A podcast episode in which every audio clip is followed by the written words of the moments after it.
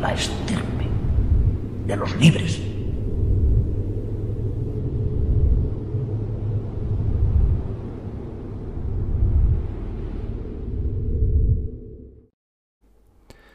Muy buenas noches, bienvenidos al Informe Fuente cuando son las 10 y 5 de la noche, las 9 y 5 en Canarias. Hoy tenemos un programa doble, cuando termine el Informe Fuente tendremos los archivos del miedo con Javier Pérez Campos. no os lo podéis perder porque, porque realmente es un trabajo apasionante el que ha hecho Javier pero quería comenzar esta noche mm, mandando un fuerte abrazo tanto a Iker como a Carmen, como a Alma, por, la pérdida de, de su perrico. Así que os mando un beso muy, muy fuerte. La gente que tenemos perros sabemos lo que se sufre con estas cosas, así que estamos con vosotros. Os mandamos un fuerte abrazo milenario que seguro que os va a ayudar. Y sin más dilación, empezamos. Hoy os voy a contar una historia realmente alucinante de cómo la historia, valga la redundancia, se repite muchas veces de manera absolutamente increíble. Lo que os quiero contar hoy sucedió hace unas cuantas décadas. Claro, ninguno, casi ninguno de los que estamos aquí, pues lo vivió, ¿no? Pero sí que todavía hay eh, las crónicas perviven, los libros de historia perviven. Y en estos momentos de incertidumbre, pues siempre es bueno echar la vista atrás y recordar y leer y entender lo que sucedió en el pasado para no repetir esos errores. Pongámonos, pongámonos en circunstancia. Os hablo de San Francisco. San Francisco, que a día de hoy ha emitido una orden de confinamiento, la emitieron el 16 de marzo, y si comparamos eh, su, confinamiento con otras ciudades como Nueva York, por ejemplo, parece que esas medidas tan tempranas les han ayudado a manejar la pandemia mucho mejor que otras ciudades. Pero San Francisco, la ciudad, no siempre siguió tan al pie de la letra los consejos de los expertos.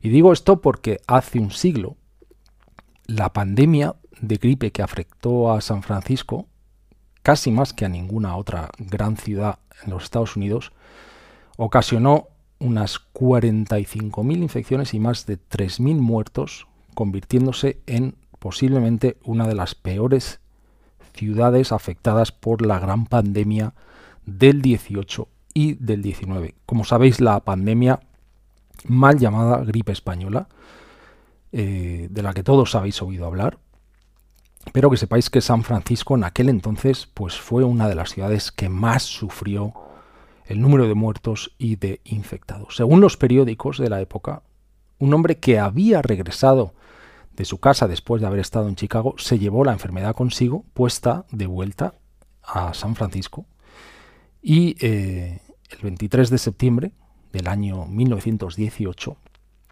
al enterarse de ese caso, de ese enfermo que volvía de Chicago, el doctor William Hasler, que era oficial de salud en San Francisco, ordena al hombre que fuera directamente al hospital de la ciudad y le pone en cuarentena con la esperanza de detener la propagación de la enfermedad porque ya se sabía que había algunas infecciones en otras ciudades de Estados Unidos y al ponerle en cuarentena lo que se pretendía pues era salvar a San Francisco de una pandemia. El 9 de octubre la ciudad tenía menos de 169 casos de gripe. Solo una semana más tarde, una semana, ese número se sitúa por encima de los 2.000. Con lo cual, la epidemia, la pandemia en San Francisco ya había comenzado. A medida que el número de casos comienza a aumentar considerablemente, lo que hace la Junta de Salud de esa ciudad es emitir una, unas recomendaciones al público sobre cuál es la mejor manera de evitar esa gripe y se aconseja a los residentes de la ciudad que evitaran los tranvías, las horas puntas, se les pide que no fueran a bailar a lugares públicos, que evitaran las multitudes y se les instruye para que presten especial atención a la higiene personal y a la de sus hijos. Me imagino que a todos vosotros todas estas, todas estas cosas pues realmente os suenan mucho. No acudamos a lugares muy frecuentados, con mucha gente, lugares, espacios cerrados, no acudamos a, a reuniones, las manos, lavémonos las manos. Me imagino que todo esto os suena. Pues sí, se cerraron salones de baile. Se ordenó a los conductores de tranvía que mantuvieran abiertas las ventanas de los coches, excepto si llovía. A los hospitales se les ordena que solo acepten pacientes que necesitan absolutamente la atención.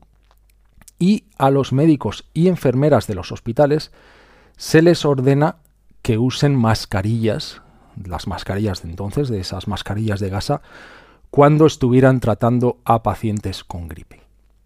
Además, como, en casi todas las ciudades de Estados Unidos, la necesidad que había de enfermeras era enorme, había una escasez gravísima de personal y la Junta hizo un llamamiento a los voluntarios y a las enfermeras que estuvieran en, en todas las ciudades de alrededor para que trabajaran horas extras incluidos todos los fines de semana hasta que durase la, pandemia. Pues bien, en el plazo de dos días, el número de casos de gripe en San Francisco había alcanzado la ya más de 2.200 eh, y el oficial de salud, que es este señor que venimos aquí, que, vemos aquí, el, señor Hasler, tuvo claro que se necesitaría un conjunto de medidas mucho más drásticas que las que habían aplicado inicialmente para que la ciudad avanzara en el control de la propagación de la enfermedad. En la noche del 17 de octubre, el alcalde James Rolfe se reúne con Hasler, con este señor que veis en la imagen, que eran miembros de la Junta de Salud, eh, Cruz Roja, Ejército, Marina, Servicio de Salud Pública de Estados Unidos, la Junta de Transporte Marítimo, y propietarios de cines, teatros, lugares de diversión, para discutir la pandemia y las posibilidades de emitir una orden de cierre. O sea, ya se estaban juntando todas las entidades, todos los empresarios, y Hasler tenía muchas dudas sobre el cierre de los negocios, porque dijo, oye, va a limitar la mayoría de los casos a los hogares y, bueno, daría a otros lugares la oportunidad de limpiarse a fondo, lo que eh, al final ayudaría a que se redujesen los números de casos. Varios de los asistentes eh, a esa reunión consideraron que una orden de cierre general podría causar incluso el pánico de la gente y sería súper costosa y no llegaría a detener la pandemia. O sea que ya hubo discusiones hoy, el cierre, el no cierre, cosas que nos suenan mucho a día de hoy, pues ya se discutían en aquel entonces. Los propietarios de los teatros, y aquí veis eh, una publicidad del Rose Theatre, eh, los propietarios de los teatros y operadores de salones de baile, que eran muy importantes en aquel entonces, apoyaron sin reservas la orden de cierre con la esperanza de que se pusiera fin rápidamente a la pandemia y, decir, oye, vamos a cerrar todo durante unas pocas semanas y si hacemos eso y lo hacemos todos a la vez, lo que vamos a, permitir es que la recuperación sea mucho más pronta y podamos manejar la pandemia. Pues bien, los ingresos de todos estos operadores ya habían hecho una estimación, teatros, restaurantes, salas de baile, dijeron, bueno, nos van a reducir los ingresos un 40%. Pero aún así, después de algunas discusiones, la Junta de Salud votó a favor de cerrar todos esos lugares de diversión pública, prohibir todas las reuniones en los albergues, cerrar todos los colegios públicos, privados y prohibir todos bailes, todas las reuniones sociales a partir de la una de la mañana del viernes, era el viernes 18 de octubre de 1918. La Junta, curiosamente, no cerró las iglesias, sino que pues recomendó que aquellos servicios religiosos y reuniones sociales que se pudieran celebrar al aire libre, pues que se celebrasen al aire libre, que también nos suena el hecho de que hemos estado compartiendo últimamente, que parece ser que el coronavirus, el COVID-19, se transmite mucho más en entornos cerrados. Pues bien, la gripe del 18 también decían, oye, entornos cerrados, fuera. Y aquí, como podéis ver, celebraciones al aire libre, pues por un tiempo se permitieron. A la policía de la ciudad de San Francisco se le dio una lista de todas las restricciones que había y, por supuesto, se les dijo, oye, tenéis que aseguraros que esto se cumple a rajatabla. Y a pesar de la orden del cierre, la pieza central de toda la cruzada de San Francisco contra la gripe fue ni nada, nada más y nada menos que la mascarilla. ¿Vale? Varias ciudades habían también ordenado el uso de las mascarillas, no, solamente fue San Francisco en Estados Unidos, había otras, y eh, muchas más las recomendaron a, todos los particulares, a todos los ciudadanos, médicos, enfermeras, asistentes, todos debían llevar esas mascarillas, pero no era obligatorio, era una recomendación. Pero fue San Francisco la que impulsó el uso generalizado, el uso mm, muy temprano de las mascarillas como una forma, pues que ellos estaban convencidos que iba a prevenir la, propagación de, de aquella terrible enfermedad. El 18 de octubre el día que entran en vigor las otras medidas sanitarias, Hasler, que era el señor que, veíamos aquí, ordena que incluso todos los barberos, que era un negocio pues fundamental en aquel entonces, ordena que todos los barberos lleven mascarillas mientras estuvieran con sus clientes y recomendó que además que los empleados que estuvieran en contacto con, con el público pues también las llevaran. Estas medidas tenéis que tener en cuenta que ahora también son así. las peluquerías en España han abierto hace relativamente muy poco tiempo y cuando uno acude a la peluquería, que yo he ido hace poco, pues eh, hay unas medidas que te ponen unos baberos de plástico y por supuesto el, el peluquero o la peluquera tiene que estar con su mascarilla, tú también. Pues bien, el señor Hasler al día siguiente le dice a los empleados de hoteles, cajeros, bancos, farmacias, empleados de tiendas, cualquier otra persona que sirviera al público eh, que debían llevar mascarillas. Pero, vuelvo a repetir, todavía era algo, eh, todavía era algo mm, que era, eh, no era obligatorio. El 21 de octubre, vamos haciendo una cronología de los hechos, la Junta de Salud en San Francisco se vuelve a reunir y recomienda a toda la población, a todos los residentes, que lleven mascarillas en, público. Em, podéis ver aquí un titular de un periódico que dice las mascarillas tienen un papel absolutamente fundamental en aplanar la famosa curva. Ya se hablaba de la curva en aquel entonces. ¿eh? Y decían las mascarillas tienen un papel fundamental. O sea que el uso de mascarillas se convierte casi inmediatamente pues eh, iba a decir, en, un, en una especie de símbolo de patriotismo. Es que incluso se llegó a utilizar como tal, porque eh, un anuncio de la, Cruz Roja, que lo tenemos aquí, decía sin rodeos, oye, el hombre, la mujer o el niño que no lleve mascarillas es un holgazán peligroso, lo podéis ver aquí subrayado en rojo, o sea que allí no se cortaban nada, decía, oye, esto es un tema de patriotismo, eh, tienes que ponerte la mascarilla sí o sí.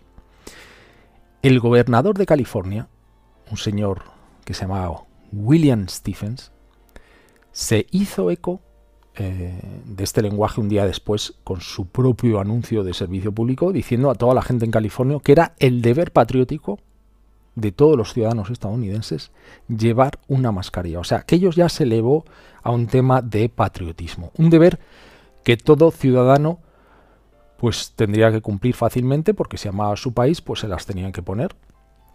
Y fue una, una campaña que, tuvo muchísimo peso, o sea, que era algo que se tenía que hacer sí o sí si tú eras un patriota americano. Y al recurrir a aquella retórica y aquellas imágenes de esfuerzo, también esfuerzo bélico de los funcionarios de la salud, pues esperaban inducir, no intimidar, pero sí inducir que a los residentes de San Francisco a cumplir con la orden voluntaria todavía de utilizar las, las mascarillas.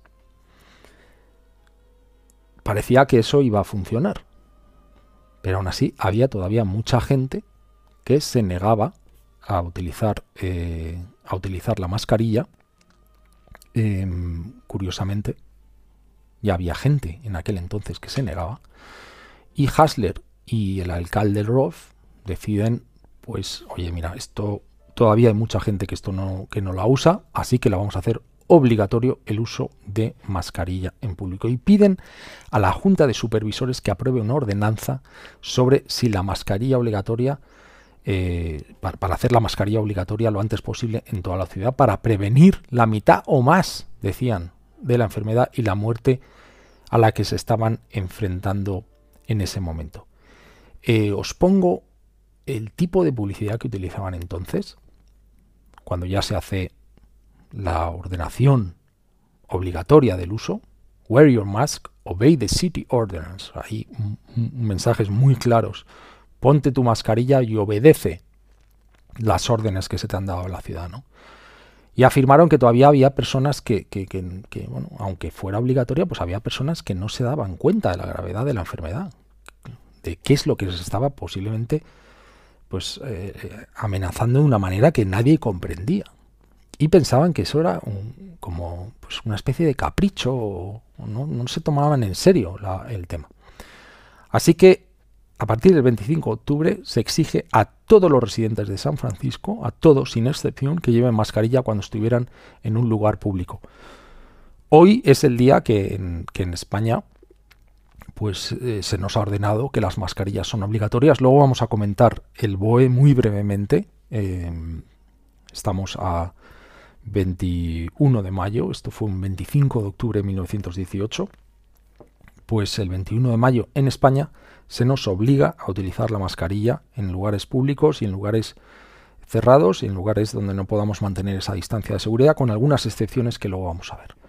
Pero volvamos a San Francisco. A partir del 25 de octubre se exige, como decía, a todos los residentes de San Francisco que lleven la mascarilla. Tanto los funcionarios municipales como, los periódicos eh, locales, por supuesto, informan del cumplimiento generalizado y, la verdad es que dicen que alrededor del 80% eh, o un poquito más, eh, cuatro de cada cinco personas llevaban la mascarilla en público incluso antes que se aprobara la orden. Es decir, la mayoría de las personas con aquellos mensajes patrióticos, con aquella voluntariedad, habían decidido, oye, pues nos la ponemos, no tenemos ningún problema, pero así había un reducto como hay hoy, un pequeño reducto de personas que decían, oye, esto no lo vamos a hacer. Los funcionarios de salud y diversos expertos en mascarillas, por supuesto, pues hablaban de la eficacia e incluso decían, oye, cualquier tipo de material vale, es decir, no hace falta que sean mascarillas eh, de gasa, como, como las llamaban entonces, ¿no? No hace falta que sea eso, si cualquier tipo de material nos vale, que eso nos recuerda también a lo que nosotros llevamos diciendo desde el mes de febrero. No hay mascarillas, pero aún así póntela y si te la haces con un trapo de cocina o si te la haces incluso con una con una funda de almohada de algodón de, de, 600 hilos, oye, pues te va a valer, ¿no? Pues ya eso lo decían en, el 18, ya decían, por favor, cualquier material es bueno y en otoño del 18 eh, defendían todas esas virtudes de la mascarilla facial porque sabían que prevenía la propagación mm, de la gripe. Es curioso porque, porque estaba el tema mm, en aquel entonces, pues eh, había mucha preocupación con la imagen, como, como existe también ahora, y, una de las, de las cosas que les preocupaba a todas las instituciones era el tema de las mujeres, cómo se iban a tomar el tema de cubrirse la cara. Aquí tenemos alguna imagen porque se insistía mucho que, las máscaras, las mascarillas habían sido muy eficientes en Oriente, igual que ahora que nos decían, oye, pues en Japón y en China las cosas funcionan, en Corea. Pues aquel entonces también se decía que las mascarillas habían sido eficaces en Oriente y que los velos, como el que vemos en la imagen, los velos de gasa para mujeres y niños, ah, eran tan satisfactorios como las, las mascarillas de gasa. Incluso decían, oye, pues mira, ponte este velo que mm, vas a estar más guapa, vas a parecer, mm, pues vas a cubrirte menos la cara, pero aún así te protege, ¿no? Como una forma, pues también de concienciar a la mujer, mm, que eran muy conscientes del tema de la moda, a ponerse esas eh, mascarillas. Una de las cosas que llama muchísimo la atención es que los suministros de mascarilla, también en el 18, se agotaron. Se agotaron. Mm, nos recuerda a que aquí, desde el mes de febrero, pues no teníamos mascarillas. ¿Cuál es la diferencia? Que aquí eh, se nos dijo, oye, no hacen falta, no hacen falta, cuando, cuando sabemos que, eran útiles, mientras que allí lo que se dijo es, oye, no hay, pero mm, poneros lo que sea, poneros una gasa, poneros un, trapo, poneros lo que sea. Y ante esa escasez, el presidente del capítulo de San Francisco de la Cruz Roja Americana sugiere que las, que las enfermeras se pongan a hacer, aquí tengo una imagen para que la veáis, mascarillas de lino y se ponen como locas todo el mundo se pone como loco a hacer mascarillas. Curiosamente, está ocurriendo aquí también lo mismo, ¿no? Estamos viendo cómo surgen multitud de empresas que están fabricando reutilizables, estamos viendo cómo cada día nos llegan ofertas, nos llegan anuncios en internet de empresas que se están dedicando a hacer mascarillas de tela reutilizables. El San Francisco Chronicle que es uno de los, de los eh, periódicos, de los grandes rotativos de San Francisco de aquel entonces, contaba que algunos residentes de la ciudad llevaban mascarillas que iban desde la quirúrgica estándar, que no ha cambiado mucho, hasta creaciones que se asemejaban como a bolsas nasales, una especie de cosas bastante bizarras. Eh, decían como el velo de Muselina Yasmak, de inspiración turca, eh, una especie como de gasas eh, que se colocaban solo sobre la nariz y algunos llevaban en la cara, eh, creo que tengo aquí alguna imagen, mm, una especie de cubre narices. Y también se llegaron a desarrollar otro tipo de máquinas que, las llevaba incluso la gente caminando por la calle, ¿no? Pero todo el mensaje era, oye, cualquier cosa que te pongas para cubrirte te va a ayudar.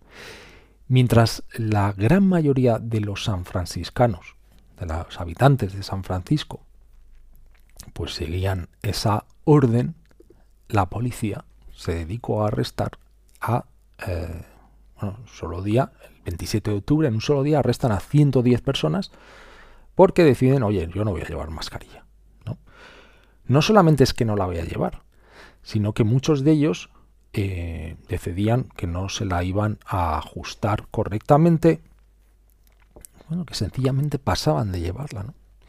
Y yo me pregunto, oye, qué curioso, qué curioso que hay gente que hoy, cuando ha entrado la normativa de uso obligatorio, pues se veía a gente por la calle, cuando yo he salido a pasear con los perros, veía gente por la calle, pues qué pasaba, que no iba con ellos, la, la, orden de la obligatoriedad no va con ellos. Como digo, hay excepciones de las que luego vamos a hablar, pero hombre, cuesta creer que mucha de esa gente que yo estaba viendo que no las llevaba o que las llevaba a modo bufanda, ¿no? Yo decía, oye, hace, hace calor, pero la gente, he visto muchísima gente que la lleva, eh, no sé, deben estar con algún tipo de tema de garganta, algún tipo de constipado extraño, que afecta ahora en mayo, a 21 de mayo, que les afecta porque se las colocan aquí, ¿no? Pero yo me pregunto, oye, ¿cómo hará esa gente para volverse a colocar la mascarilla correctamente sin tocarla?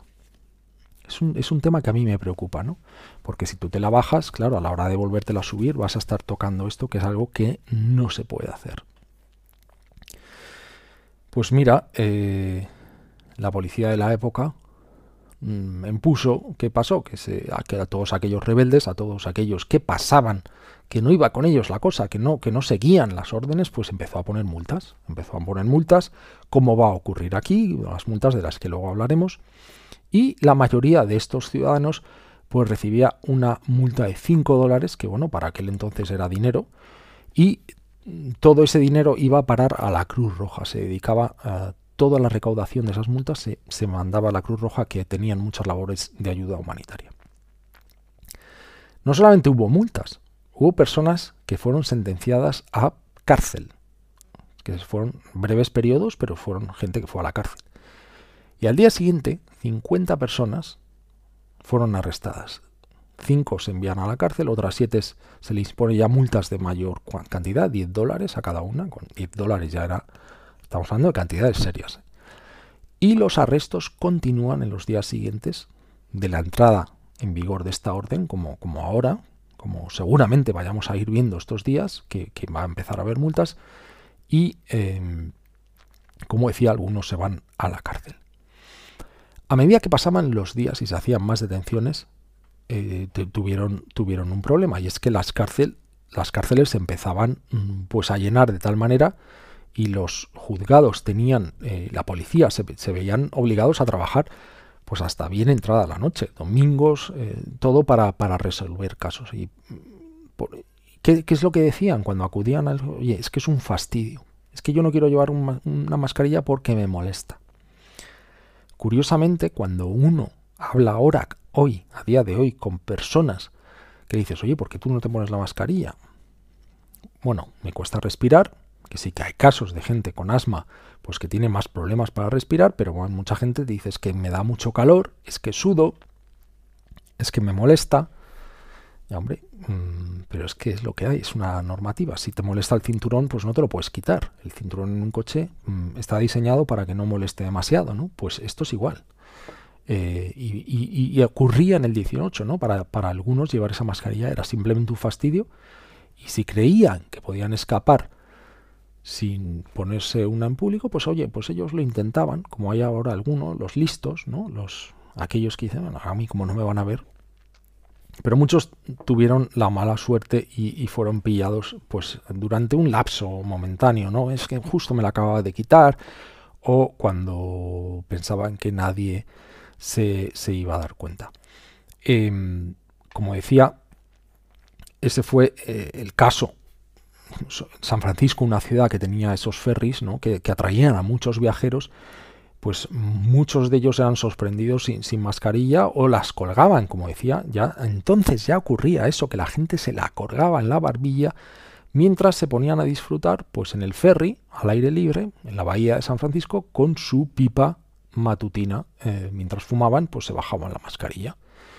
Pero allí no, no, había excusas, o sea, incluso la Cruz Roja instala un puesto de venta ambulante de mascarillas en la terminal del ferry para vender mascarillas a todos los que no la traían. Es decir, oiga, usted no trae mascarilla, pues nosotros la vendemos. Todo el tema de la Cruz Roja.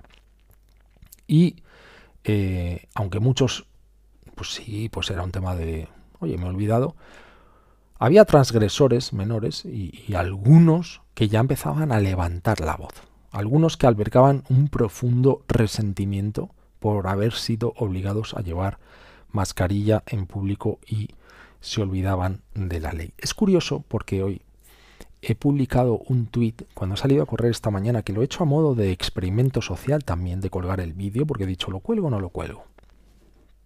Yo salgo a correr muchas de las mañanas y vivo pues a las afueras de Madrid, tengo, tengo un... La verdad es que soy un afortunado porque tengo un encinar enorme por el que puedo correr. Pero ese encinar está transitado también por otras personas que dedican a hacer deporte a la misma hora que la hago yo, o gente que sencillamente va a pasear, gente mayor. En, el municipio donde yo vivo, pues tiene un elevado número de personas mayores con las que yo me cruzo. Y mm, la normativa te dice que uno mm, tiene que llevar mascarilla si tienes menos de dos metros, que no puedes respetar la distancia. Yo en el práctica, la práctica totalidad del tiempo que dedico a correr, pues mm, puedo respetar perfectamente la distancia al estar en el campo. Pero aún así me la pongo porque sé que me voy a cruzar con personas pues que sencillamente se pueden asustar. Gente mayor que me va a ver que yo voy haciendo un esfuerzo, que voy sudando, que voy, pues espectorando de alguna manera, aunque no escupa, ¿no? Pero gente que me puedo cruzar, aunque me separa un poco, pero van a decir, em, oye, pues yo me la pongo, pero me la pongo para protegerlos. Yo estoy sano, pero me da igual. Yo les protejo y también les ayudo a que mentalmente ellos digan, no, este chaval lleva mascarilla. Creo que es un acto de generosidad, creo que es un acto de que si todos nos protegemos, estamos protegiéndonos como conjunto. Y eso es algo que, como decíamos, en San Francisco, pues, pues eh, ya hubo gente que, que pasaba, que decían que esto no era con ello, que elevaban la voz. Os voy a contar el caso de una, de una mujer, una abogada del centro de la ciudad. Y esta, esta abogada en, en San Francisco argumentó al alcalde Rolf que la ordenanza sobre mascarillas, lo voy a leer, dijo era absolutamente inconstitucional. Ella ya lo elevó a esto es inconstitucional porque no se había promulgado la ordenanza legalmente y que por consiguiente todo agente de policía que hubiera detenido a un infractor de la ley sobre las mascarillas, pues era una persona responsable a la que esta abogada pues iba a demandar. Esto ya en el año 18.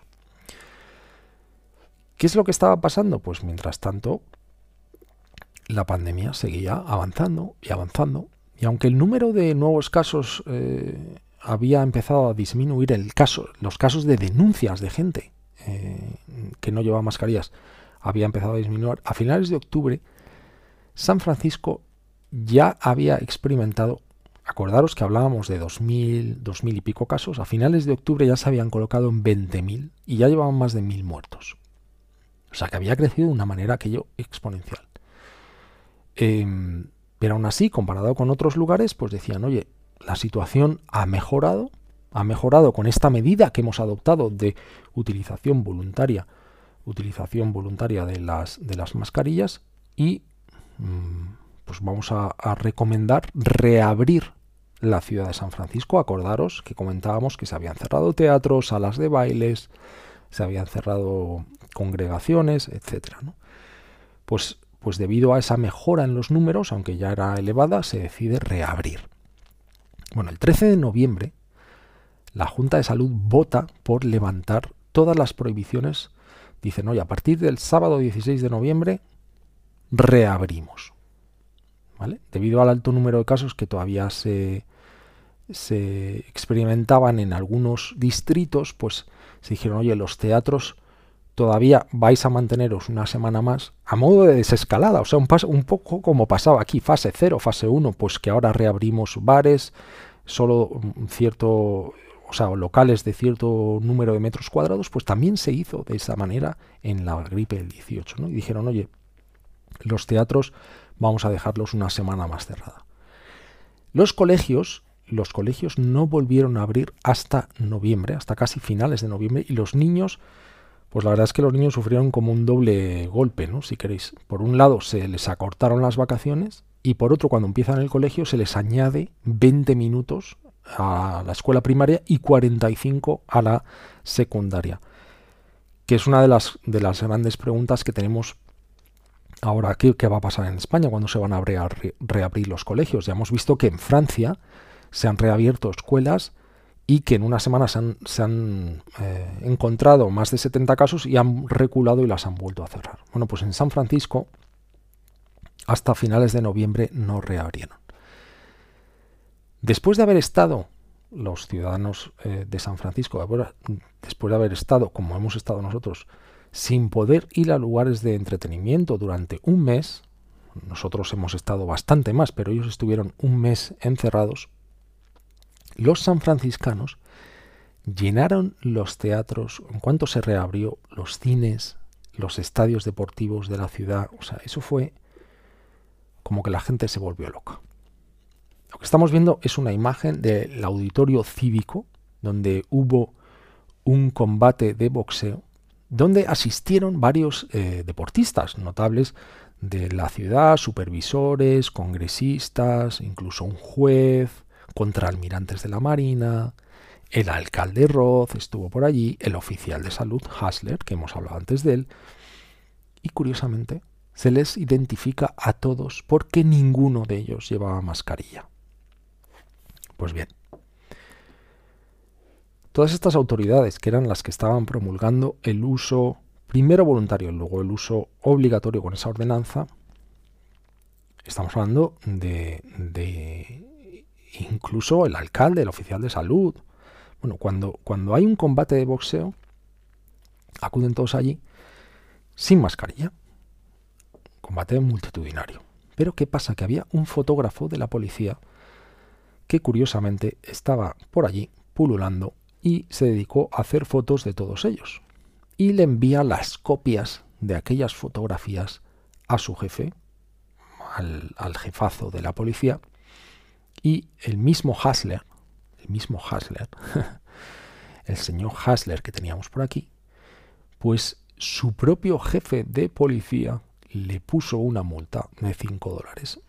¿Qué es lo que le dijo? Oye, es, no, es que me estaba fumando un cigarrillo. Bueno, claro, son excusas, pero es que usted tiene que dar ejemplo. Usted, que es el señor Hasler, tiene que dar ejemplo. Ayer yo veía imágenes de nuestro Congreso y veía a la práctica totalidad de nuestros políticos, a la práctica totalidad, estoy hablando de ayer, que todavía no eran obligatorias las mascarillas hasta hoy, pero bueno, es que me da igual. El tema del ejemplo, el dar ejemplo, el salir en televisión, tienes que salir con mascarilla. Me da igual de qué partido seas. Eh, había muy poquitos, muy poquitos que ayer estaban dando ejemplo. Y eso también ocurrió en San Francisco en aquel entonces. Eh, varios días después, al alcalde Rolf se le muestra también una fotografía de su rostro sin mascarilla y la multa que le cayó al señor Rolf, porque era el alcalde, claro, había que dar ejemplo, 50 dólares. Que eso era una auténtica fortuna, 50 dólares. Bueno, nos vamos al 21 de noviembre el 21 de noviembre ya la gente, claro, se les deja salir a la calle y todos se quitan la mascarilla al mismo tiempo. Sonó incluso un silbato, imaginaros la, imaginaros la imagen. Y todo el mundo, ¿qué es lo que hizo? Como si allí no hubiera habido muertos, como si allí no hubiera habido infectados. La gente mm, empezó a tirar las mascarillas por la calle. Decía el Chronicle de San Francisco que las aceras y los corredores estaban esparcidos, aquellas mascarillas estaban esparcidas como reliquias de un mes tortuoso. Yo me estoy imaginando ese silbato, ese, ese momento en el que la gente, después de un mes solo, ¿eh? nosotros hemos estado más de dos, ah, las mascarillas, todo, teatros, cines. ¿Qué pasó? Bueno, yo creo que ya os lo estáis imaginando. Las celebraciones duraron muy poco porque el 7 de diciembre el alcalde Rolf, tras ser informado por Hasler de que había un ligero recrudecimiento de la enfermedad, declara públicamente que la gripe eh, volvía a ser una pandemia en San Francisco y pide a todo el mundo, oye, hay que volver a ponerse las mascarillas. Claro, Hasler creía que la epidemia ya había sido erradicada y que los nuevos casos eran, no, no, estos son gente que viene de fuera, por, de, vienen de otros estados y claro, son casos importados que proceden de otros, de otros sitios. Entonces se creía, dice, bueno, ¿qué hacemos?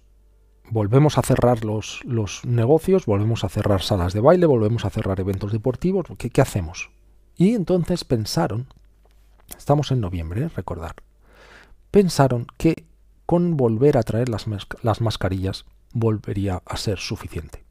Y no consideraron cerrar negocios de ningún tipo. Y eh, cuando el número de casos que se notificaba a las autoridades sanitarias pues disminuye ligeramente, pues eh, todo el mundo tenía esa esperanza de que no habría una segunda ola. Y aquí empieza a surgir ya el, el temido, la temida segunda ola. ¿no? Hoy estamos viendo un repunte, ¿Qué hacemos? Hasler y la Junta de Supervisores y un pequeño comité de representantes de la comunidad empresarial se reúnen y deciden que, era el momento, eh, que por el momento no era necesario una segunda imposición de mascarillas. Se dice, oye, vamos a confiar en la gente y que todo el mundo las vuelva a utilizar voluntariamente. No vamos a emitir una nueva orden, vamos a confiar en que la gente lo va a hacer voluntariamente, como ya lo hizo en su gran mayoría anteriormente. Pero ¿qué pasa? Que los periódicos, por ejemplo San Francisco Chronicle, se vuelve en contra de la noción de que las mascarillas deberían ser obligatorias. ¿Vale? O que incluso deberían volver. O sea, empiezan a cuestionar todo el tema de las mascarillas. Dicen, oye, la tasa de mortalidad es lo suficientemente alta, y esto lo publican, lo publican negro sobre el blanco los rotativos. ¿La tasa de mortalidad es lo suficientemente alta como para justificar el cambio de mascarilla? ¿No será esto solo los, los resfriados comunes que tocan ahora en noviembre? Eh, ¿No nos estaréis asustando? Fijaros en lo que os estoy contando. ¿eh? Todo esto de alarmismo, esto de meter miedo, cuando hoy he leído los más de 400 y pico respuestas que tenía a mi vídeo, de cuando salió a correr con mascarilla, es un exagerado, estás metiendo miedo. Estaba preparando el programa de hoy y claro, uno, uno estaba, pues estaba, yo estaba alucinando porque es que digo, es que mm, prácticamente los mismos mensajes, el bozal, el cubrebocas, eres un, no sé, lo podéis consultar, ¿no? En mi Twitter lo veréis. Pero ya la prensa en aquel entonces, el San Francisco Crónico, nos decía, oye, os estáis asustando, esto es solo un truco publicitario y demás. Los científicos cristianos se oponían argumentando que era subversivo para la libertad personal y los derechos constitucionales de las personas. Subversivo para la libertad personal. Qué curioso. Hoy me ha dicho mucha gente que la libertad personal de uno es ponerse mascarilla o no.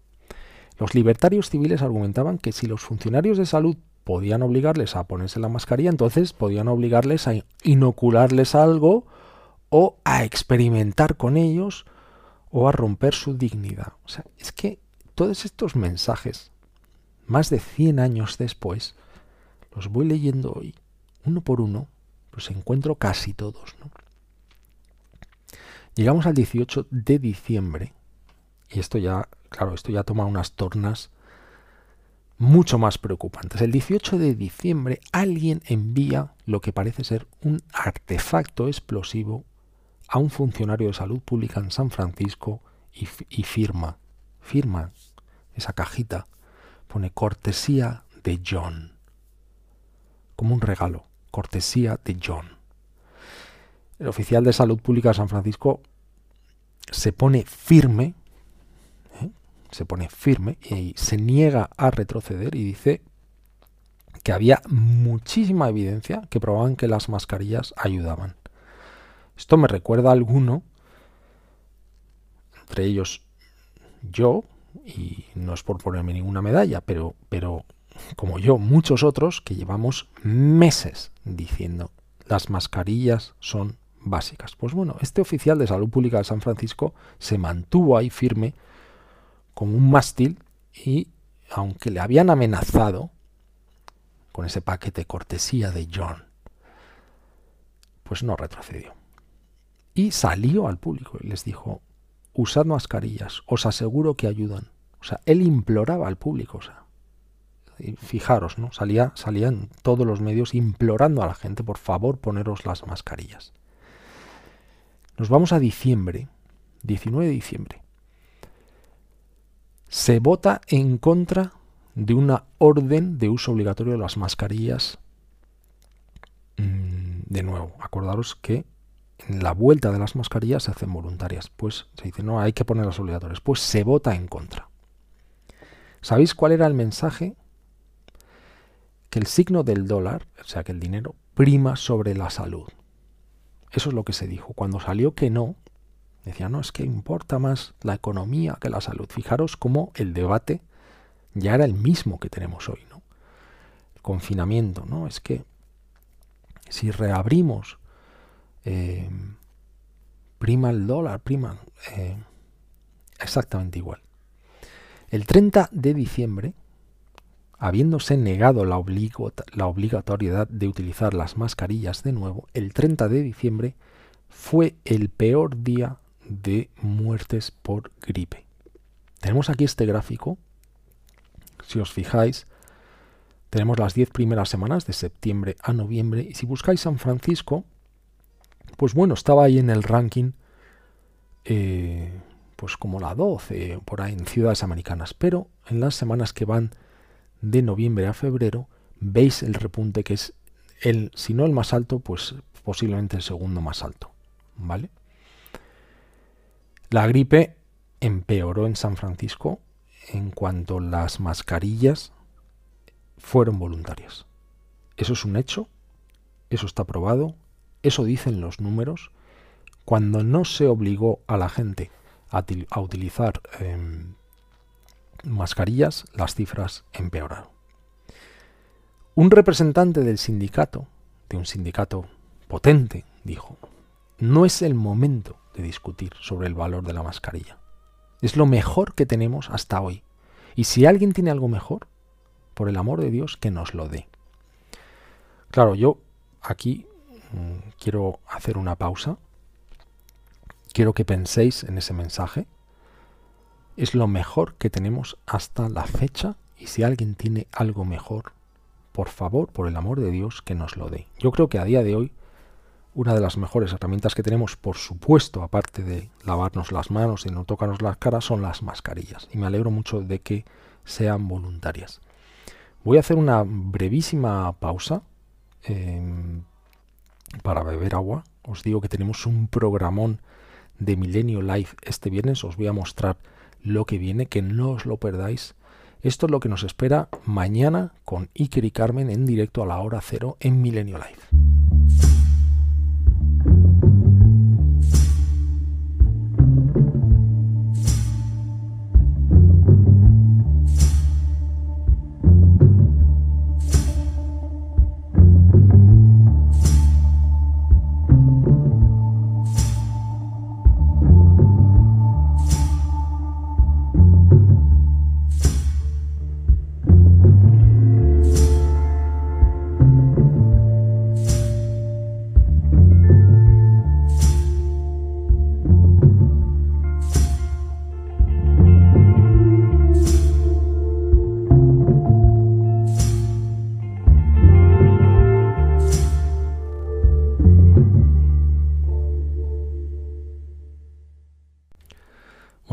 Podéis perder el programa de mañana porque tenemos a una persona contándonos en, bueno, pues su experiencia en Wuhan, nada más que y nada menos que, la zona cero de, todo esto. Mañana en directo con Iker y Carmen a la hora cero en Milenio Life en el canal, en este mismo canal de YouTube, así que no os lo perdáis. Os estaba contando que el repunte de las cifras en diciembre, el 30 de diciembre, fue el peor día de las muertes y que aquel señor del sindicato decía, lo mejor que tenemos son las mascarillas, si tiene algo alguien, mejor que nos lo dé. El 10 de enero, el 10 de enero, con más de 600 casos notificados solamente en ese día, la Junta de Supervisores vota a favor de volver a promulgar la ordenanza del uso de las mascarillas obligatorias a partir del 17 de enero. Es decir, una semana más tarde, vuelven al pasado y dicen, oye, mascarillas obligatorias, estamos viendo que esto es un repunte, así que se vuelven a hacer obligatorias las mascarillas. Una vez más, los sanfranciscanos se ponen las mascarillas y una vez más aparecen las quejas. Pero ahora las quejas suben de tono. Un hombre escribe a Hasler, acordaros de la cara del señor Hasler, un señor eh, experimentado y serio, un hombre escribe a Hasler y le dice que las mascarillas no sirven para nada. Las protestas empiezan a elevarse de tono, como decía. Este señor dice, esto no sirve para nada y añade que si el oficial de salud, Hasler, pues quería usarlas, que lo podía hacer libremente, pero que en lo que a ellos respectaba, eh, esperaban no tener usar una durante los próximos cinco años. Em, la ordenanza sobre la mascarilla tenía un fundamento jurídico en teoría poco sólido y, probablemente se disolvería si la cuestión se llevaba a los tribunales. Esa era la amenaza de muchos grupos mm, que, que empezaron a surgir en aquel entonces. Y aquí viene la historia mm, ya alucinante. El sentimiento era tan, tan fuerte contra la mascarilla que varios sanfranciscanos influyentes, estamos hablando de gente con poder, incluidos médicos, incluido un miembro de la Junta de Supervisores, forman lo que se llama la Liga Antimascarilla. La Liga Antimascarilla celebra una reunión para denunciar esa ordenanza de uso obligatorio y ponerle, eh, ponerle fin, tumbarla, básicamente. Bueno, pues a esa reunión que fue la primera, acudieron más de 2.000 personas al evento. He leído estudios, estudios eh, absolutamente alucinantes, que calculan cuánta gente se infectó solamente por acudir en aquel evento. Se sabe que aquel evento, al que acudieron 2.000 personas, en las que había muchos sitios vacíos, a pesar, porque era un espacio muy grande, pero aún así tuvo 2.000, se produjeron decenas de contagios, solamente por aquel único evento que era la Liga Antimascarillas protestando en el Dreamland Ring to protest against the unhealthy mask ordinance, eh, protestar contra la ordenanza poco saludable de utilizar las mascarillas. Esta liga antimascarillas empezó bueno, pues a radicalizar un poco los mensajes y el, el 1 de febrero, estábamos ya en febrero, los detractores consiguen su, su deseo, empiezan a poner tanta presión que el alcalde Rolf proclama una vez más que la ordenanza sobre las mascarillas pues se rescindía. Tras, tras una reunión que hubo con la Junta de Salud, determinan pues que entre las presiones, entre que los números empezaban a ser un poquito mejores, pues dicen, oye, la mascarilla ya no es obligatoria, ya no vuelve a, eh, a ser, eh, vuelve a ser absolutamente voluntario. Echamos la vista atrás. Echamos la vista a las fechas, ¿no?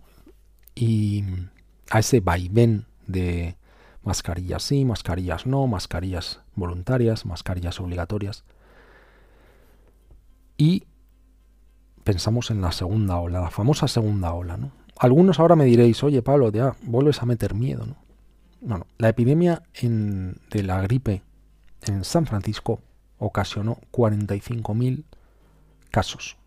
Tuvo más de 45.000 infectados y mató a más de 3.000 personas en el otoño y el invierno de 1919. ¿Y por qué digo el invierno? Pues porque cuando se empezaba a contar toda esta historia, estábamos hablando pues de el mes de julio, que como veis en este gráfico tenía ahí un bueno, pues un pico. Ese pico comparado con lo que vino en esa famosa segunda ola en octubre y en noviembre, que veis la bestialidad, que es lo que realmente causó el drama, mm, bueno, pues si uno analiza el comportamiento de las distintas ciudades en Estados Unidos y quiénes emplearon mascarillas obligatoriamente y quiénes no, eh, pues yo creo que podemos sacar una lección absolutamente fundamental. ¿no? Yo creo que es mm, alucinante, absurdo, mm, idiotesco el estar planteándonos, viendo todo esto, analizando todo lo que sucedió, analizando las palabras, las reacciones, que estemos repitiendo los mismos errores, exactamente los mismos que hace más de 100 años. Como os decía, eh, bueno, pues he estado después de muchos meses en la lucha, pues muy contento de, de, ver cómo el BOE finalmente publicaba ayer que las mascarillas son de uso obligatorio en España. Quería repasar con vosotros quién está obligado y quiénes no. Aquí están los supuestos. O sea, quedan obligados al uso de mascarilla los espacios señalados en el artículo 3 las personas de 6 años en adelante. La obligación contenida en el párrafo anterior no será exigible en los siguientes supuestos. Es decir, hoy mucha gente me decía, no, pero es que no, no deberías llevarla cuando estás en un campo abierto y demás. Bueno, pues lo que dice la ley es, personas que presentan algún tipo de dificultad respiratoria que pueda verse agravada por el uso de la mascarilla. Aquí vuelvo a recordar lo que os comentaba hace un rato. Esa eh, cantidad de gente que intentaba eludir ¿no? sus, sus... No, es que yo tengo dificultad para respirar. Siempre hay gente que es los listos, ¿no? Em, habrá, por supuesto, algunas personas que tengan dichos problemas, pero muchos otros, mm, pues gracias a Dios, no tenemos ningún problema respiratorio. Así que no hagamos, eh, no seamos el lazarillo, intentemos trucar ¿eh? pasarnos de listos y evitarlo. ¿no? Personas en las que el uso de mascarilla resulte contraindicado por motivos de salud debidamente justificados o los que por su situación de discapacidad o dependencia presenten alteraciones de conducta que haga inviable su utilización. Esta es una de las preguntas que he recibido muchísimo, que es, oye, ¿qué pasa si tengo un hijo que tiene una disminución psíquica, una disminución física, o bueno, alguien que tenga algún tipo de trastorno pues por supuesto, si son casos justificados médicamente, pues eh, están exentos. Aquellos que desarrollen actividades en las que por su propia naturaleza resulte incompatible el uso de la mascarilla. pues no sé qué tipo de actividades son, ¿no? Seguro que hay alguna en las que por la boca ejerce algún tipo de función, no lo sé, y que no se puede utilizar. Causas de fuerza mayor o situación de necesidad. Bueno, pues esto es un poco vago, ¿no? Causas de fuerza mayor. Y el famoso artículo 3, que esto es muy importante, espacios en los que resulta obligatorio el uso de la mascarilla. Y aquí lo enlazo con mi vídeo de hoy. El uso de la mascarilla será obligatorio en la vía pública, en espacios al aire libre y en cualquier espacio cerrado de uso público o que se encuentre abierto al público siempre que no sea posible mantener una distancia de seguridad interpersonal de al menos dos metros. Si uno se lee los mensajes de mi vídeo de hoy, que yo estaba en un espacio abierto, en un espacio público, en un espacio en el que me cruzo con muchas personas, ha habido momentos en los que no he podido mantener esos dos metros, por lo cual llevaba la mascarilla, por lo cual estaba cumpliendo la ley, con lo cual estaba protegiendo a la gente, con lo cual estábamos protegiéndonos todos. Es que no deberías llevar haciendo deporte, menos viviendo en el campo, es que eres un tonto, un alarmista, señores. Lo que ustedes quieran. El BOE lo deja claro específicamente. El uso de mascarilla será obligatorio en la vía pública en espacios al aire libre y en cualquier espacio cerrado de uso público que se encuentre abierto al público siempre que no sea posible mantener la distancia. Dejémonos de ir con el metro. En la calle nos vamos a cruzar mil veces con gente y no vamos a poder estar más a más de dos metros. Con lo cual llevemos la mascarilla todos, que nos estamos protegiendo, acordémonos de esta curva, vamos a quedárnosla muy grabadita, que en octubre y noviembre fue el gran repunte, el gran repunte, no, no repitamos todos estos errores que hemos estado repasando durante el programa de hoy, em, vamos a dejarnos de chorradas, vamos a dejarnos de idioteces, vamos a ayudarnos entre todos y vamos a cumplir la ley. Os quería dar las gracias por sintonizar hoy con la estirpe de los libres, con el informe fuente. Si tenéis alguna pregunta, os ruego que mm, os pongáis en contacto conmigo por Twitter, arroba Pablo Fuente, y em, a lo largo de esta semana intentaré responder aquellas preguntas que tengáis. Espero que reflexionéis, como lo he hecho yo, preparando este programa, sobre todas las cosas que se han ido repitiendo a lo largo de estos 100 años y que evitemos esta temida segunda ola, que seguro que entre todos lo podemos hacer. Os dejo con el gran Javier Pérez Campos, con sus archivos del miedo, un programa absolutamente recomendable. Y mañana os esperamos a todos en Milenio Live. Muchísimas gracias por estar ahí.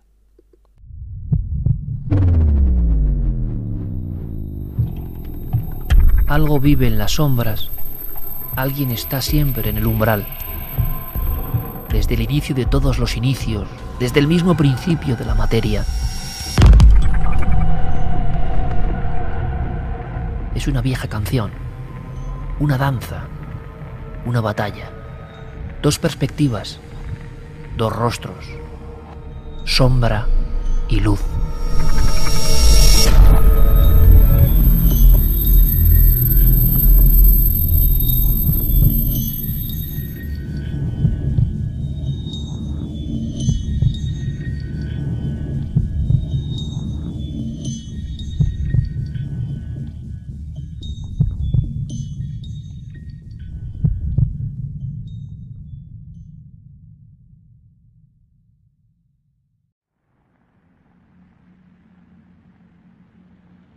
La danza macabra es un vals con la muerte.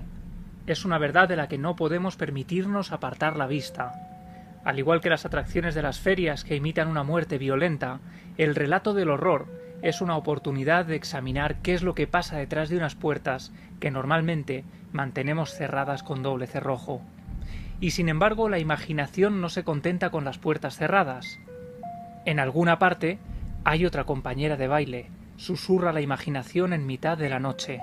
Una compañera con un vestido podrido, una compañera con las cuencas de los ojos vacías, con musgo colgando de sus guantes hasta el codo, con gusanos retorciéndose entre los escasos restos de su pelo. ¿Estrechar a semejante criatura entre nuestros brazos? ¿Quién, me pregunta, estaría tan loco?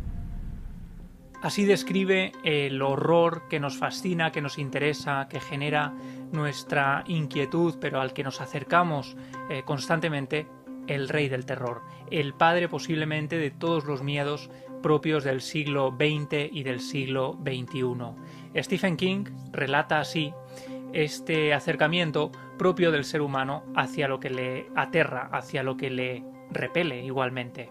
Danza Macabra fue un estudio de Stephen King hacia los miedos de esa época, hacia los miedos sobre todo eh, del siglo XX hasta los años 80, entre los 50 y los 80, esa época en la que comentábamos hace unas semanas de la que él se sentía hijo. Para entender a Stephen King y para entender su eh, interés por determinadas cosas, para entender por qué se acerca a la literatura del horror, aunque por supuesto King no solo escribe literatura de terror, y quien lo lee lo sabe, em, sin duda Danza Macabra es una manera interesante de hacerlo. La otra es mientras escribo. Este libro en el que él relata parte de su vida es un libro, eh, podríamos decir, autobiográfico, en el que cuenta también algunos consejos para la gente que quiere escribir. Cuando a mí me preguntan que yo que escribo libros, ¿qué recomiendo a alguien que quiere em, pues relatar alguna historia, que quiere redactar una novela, que quiere hacer un ensayo, una investigación, yo siempre le dirijo a este libro, a mientras escribo. Si hay gente ahora mismo que se esté planteando escribir en medio de este, de este confinamiento y que desee pues eh, pasar el tiempo lanzándose a una aventura que siempre le había eh, interesado, bueno, pues sin duda alguna, mientras escribo es el libro que yo recomendaría a alguien que quiere escribir. También a alguien que quiere eh, conocer a Stephen King y de eso precisamente quiero hablaros hoy. Quiero hablaros de algunas de sus obras más interesantes. Quiero hablaros de la vida de este hombre que en los últimos años se ha convertido en un personaje fundamental para el cine porque se están readaptando muchas de sus obras. Está viviendo una época dorada de un tiempo a esta parte. Digamos que en los años 90 la mayoría de películas que se adaptaban iban directamente al videoclub eh, de la, en la obra de Stephen King pero en los últimos años está gozando de mucha salud, eh, precisamente por estas adaptaciones que están siendo muy exitosas y que han eh, provocado un interés enorme por la industria del cine que ha centrado de nuevo la vista en muchas de sus obras.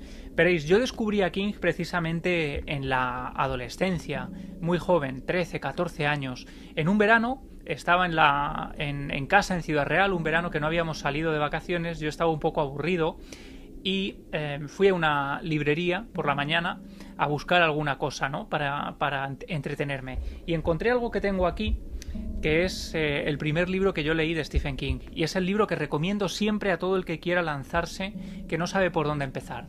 Fue Misery. Misery de Stephen King fue la primera obra que yo descubrí de este autor, del autor de Maine. Bueno, son eh, 360 páginas, sí, 365 páginas aproximadamente. Lo leí en una jornada. En cuanto lo acabé, ya por la tarde, salí de nuevo a una librería para ver qué tenían y cogí una de las obras que había por ahí que es Desesperación.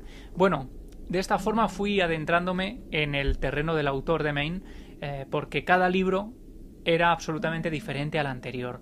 Y me hizo compañía a lo largo de todo un verano. En un verano devoré como seis o siete libros de Stephen King, imaginaos. Eso quedó grabado ahí en mi mente. Yo ya fui acudiendo a él de forma recurrente. Cuando leía algo que no me gustaba, que no me interesaba, regresaba a él porque sabía que era un valor seguro.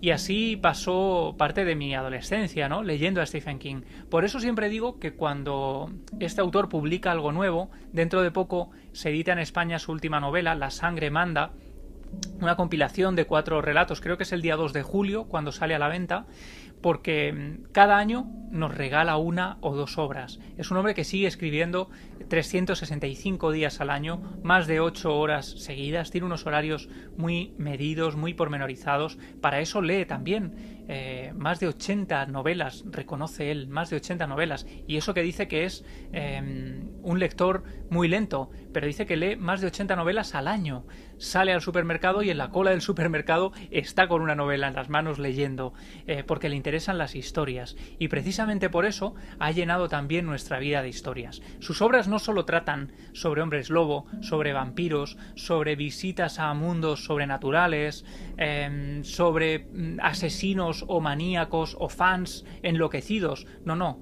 Es la historia también de la Norteamérica profunda en ocasiones, es la historia de nuestra infancia. El Club de los Perdedores de It, por ejemplo, podríamos ser cualquiera de nosotros con una pandilla de amigos en uno de esos eternos veranos de la infancia, yendo al bosque, yendo al campo a pasar eh, un día entero, ¿no? Los veranos en el pueblo.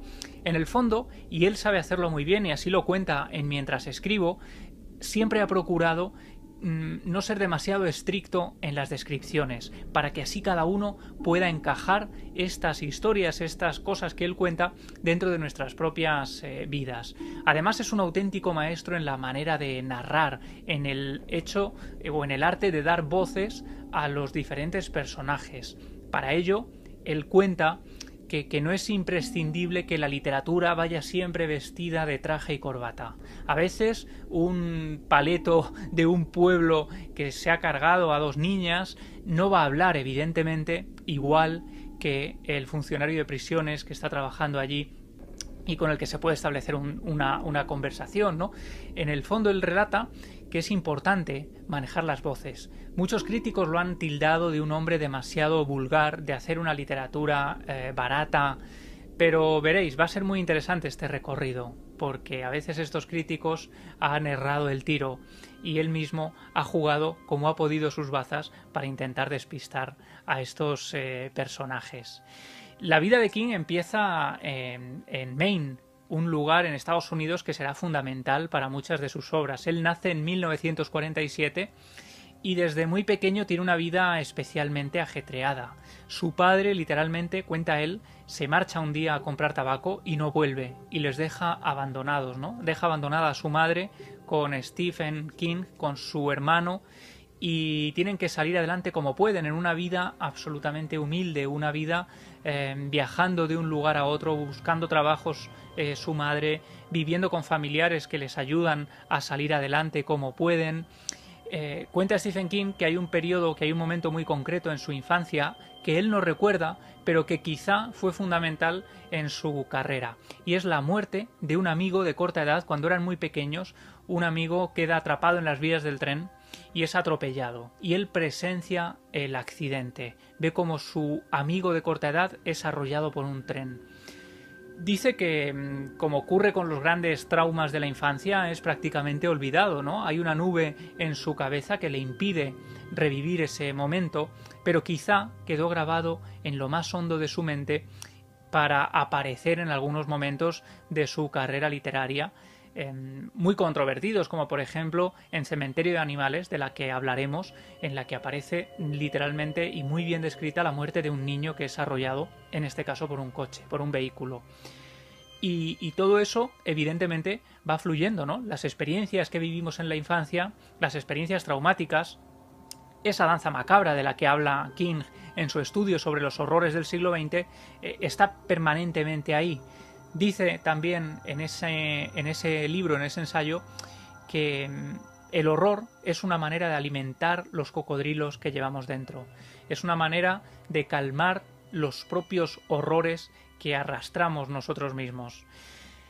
Tras una infancia complicada, una infancia humilde, Stephen King consigue ir a la universidad, em, estudia literatura inglesa durante cinco años y él relata que en ese momento y también un poco antes, incluso en el colegio, él ya escribía algunos relatos que vendía a sus compañeros de, clase y en una ocasión sus profesores le pillan haciendo eso y le dice que tiene que devolver el dinero a todos sus compañeros a los que ha estado aparentemente timando. Cuando Stephen King sale de la universidad, ahí conoce a Tabitha King, su esposa, también escritora, y que será fundamental en su vida, eh, bueno, pues él empieza a enviar relatos cortos a revistas para adultos, a editoriales, allá donde puede, para intentar vender un relato. Y él cuenta algo muy interesante y es que empieza a recibir también, a la par que envía esas cartas, pues respuestas de las editoriales, de editores, de redacciones de periódicos, de revistas, dándole negativas constantemente, diciéndole algunas veces los más amables le, hacían correcciones sobre sus textos, pero la mayoría le dicen que no, que no es suficientemente interesante, que no es suficientemente elaborado y que esos trabajos no pueden editarse en sus revistas. Y él lo que hace es eh, compilar todas esas cartas de negativas y las va poniendo en un clavo, en una pared, que él mira constantemente y eso le va dando fuerza para seguir creyendo con firmeza en ese sueño que nunca termina de cumplirse. Hasta que escribe Carrie, el primer manuscrito que terminaría siendo editado por una editorial por Doubleday.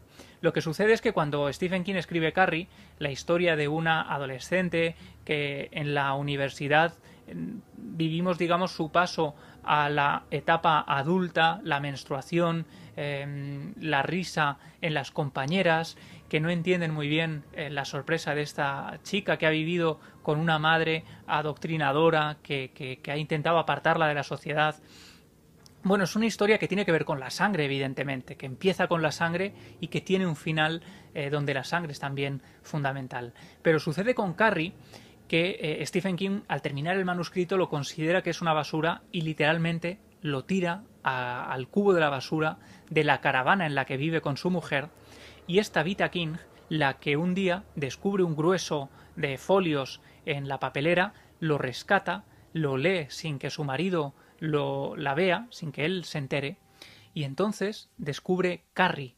Y es ahí cuando decide eh, impulsar a su marido a publicar esa obra, porque él estaba decidido a tirarla. No pensaba que fuera suficientemente eh, o que estuviera a la altura. Pero ella le dice, le anima a terminar de escribirla, a corregirla y a enviarla a una editorial.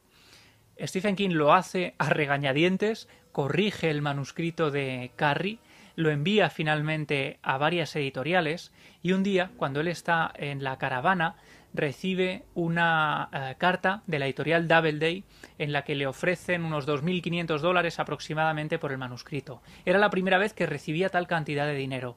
Cuando se reúne con la editorial, deciden lanzarla en una edición de bolsillo y finalmente le ofrecen 400.000 dólares por el manuscrito de Carrie.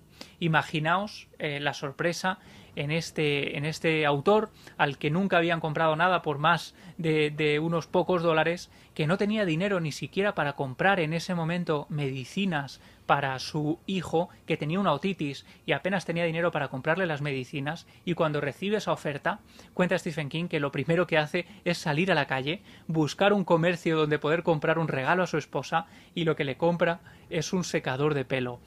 Eh, así celebra Stephen King la llegada de la primera oferta seria, formal, de una editorial. Él vivía, como digo, en una, en una caravana, eh, porque apenas tenían dinero, eran muy eh, pobres, muy humildes.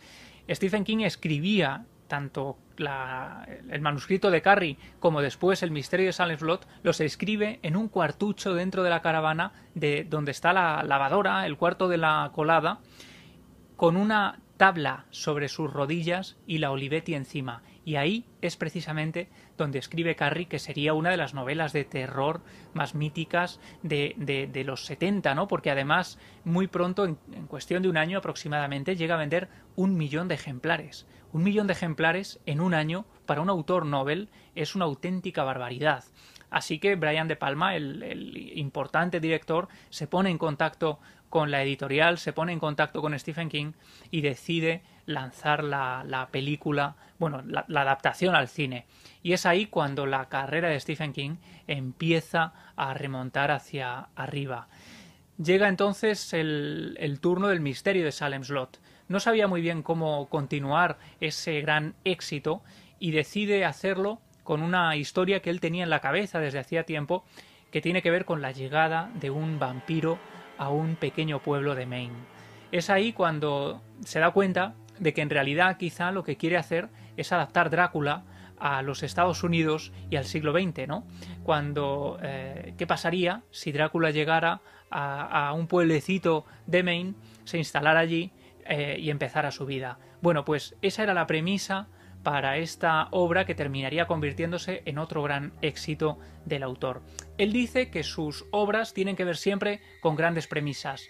Em, una idea que, le, le, llega en un momento dado, en un momento repentino, y que él luego va explorando cuando, cuando consigue descubrir cuáles son los personajes que va a insertar en la novela. Pero todo empieza siempre con una premisa, es algo que descubriremos ahora después con otras de sus obras como It, por ejemplo, y que nace precisamente de un paseo nocturno y el sonido de unas botas, de sus propias botas, caminando por encima de un puente de madera. Ahí surge la idea del payaso, un payaso que podría vivir debajo de ese puente y salirle al paso em, en ese momento preciso cuando él caminaba solo por ese lugar apartado y aislado que le estaba generando cierto miedo. Eh, las premisas son importantísimas en las novelas de Stephen King. Podríamos describir cada una de ellas con una idea fundamental que es la que va a explorar. Pero claro, ¿qué sucede?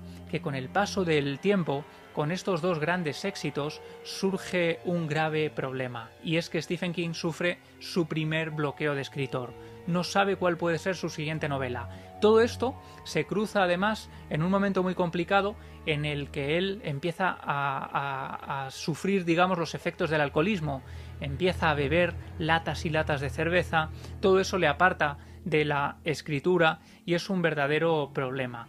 El problema del alcoholismo en la vida, en la biografía de Stephen King, duraría unos 10 años aproximadamente. Él cuenta que hay novelas como Cujo que no recuerda haber escrito porque los, eh, lo escribió en plena noche eh, o en varias noches, a lo largo de varias noches, consumiendo grandes dosis de alcohol, cocaína, tuvo varios problemas con las drogas. De hecho, avanzaba antes que Tabitha King, su esposa, es fundamental por múltiples razones. Otra de ellas es que, cansada de esta situación en la que ve que su marido se está deteriorando por el consumo de diferentes sustancias, eh, decide hacer una intervención.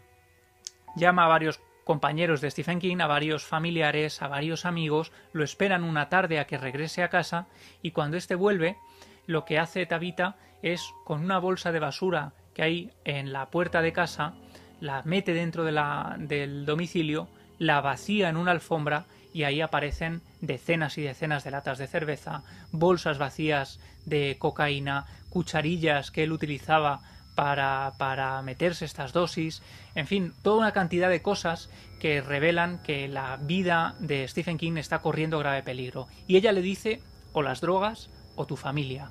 En este momento tienes que decidir y si quieres seguir con nosotros, si quieres que sigamos apoyándote, tienes que empezar a rehabilitarte. Pero esto no puede continuar así. Finalmente Stephen King sale de todo eso. La vida de este autor es una constante de superación, de salir adelante de situaciones complicadísimas, eh, de encontrar el, fruto del trabajo, ¿no? el fruto de los sueños que uno persigue eh, constantemente. Bueno, en estos periodos, eh, antes incluso de publicar Carrie, Stephen King incluso trabaja en diferentes lugares para conseguir llevar algo de sueldo, algo de dinero a casa.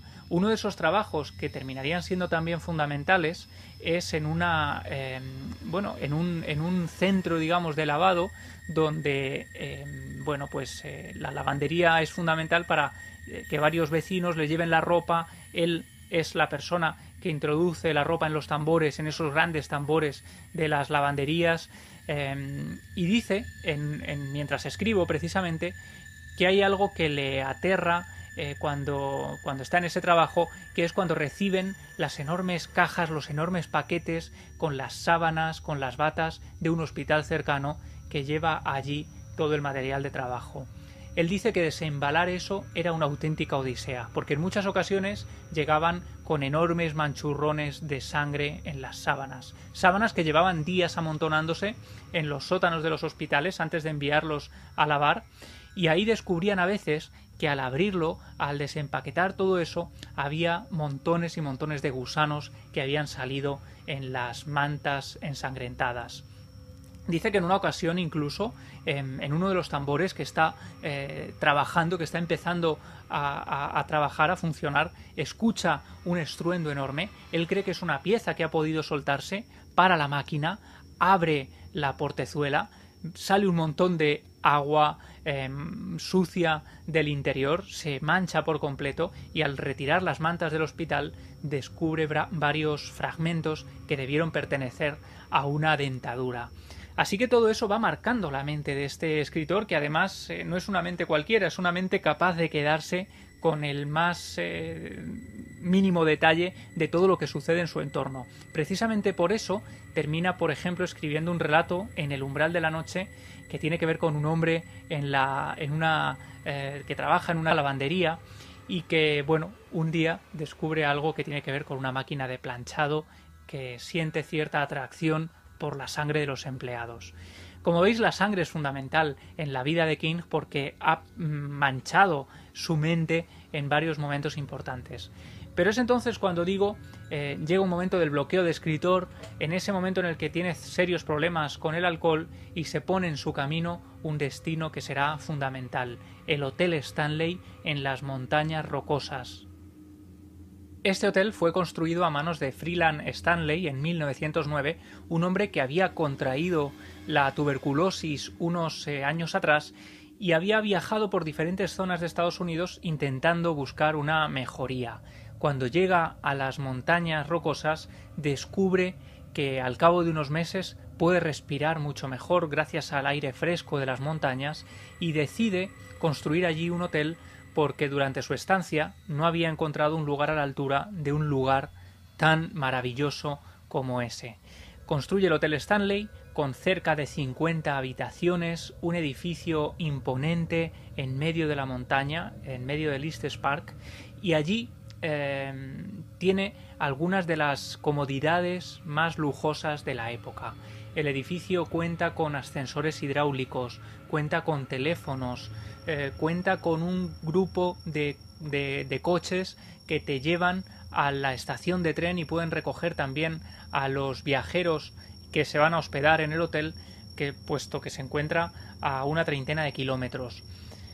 El lugar se convierte en un sitio de referencia. Por allí pasan, por ejemplo, Roosevelt, pasan Bob Dylan, personalidades de todo tipo que deciden viajar hasta allí y se convierte en un lugar propio de las mm, clases más pudientes de la época. Pero claro, cuando llega el invierno, el hotel tiene que cerrar sus puertas porque eh, nadie quiere ir allí el lugar queda completamente aislado. Es muy difícil acceder al hotel o salir del hotel si las tremendas nevadas de, la zona montañosa te pillan allí. Así que el lugar empieza a tener serias pérdidas, serios problemas para, para, salir adelante, para ser rentable, hasta que el 30 de octubre de 1974, previo a la noche de Halloween, recibe una visita muy especial, y es la de Stephen King.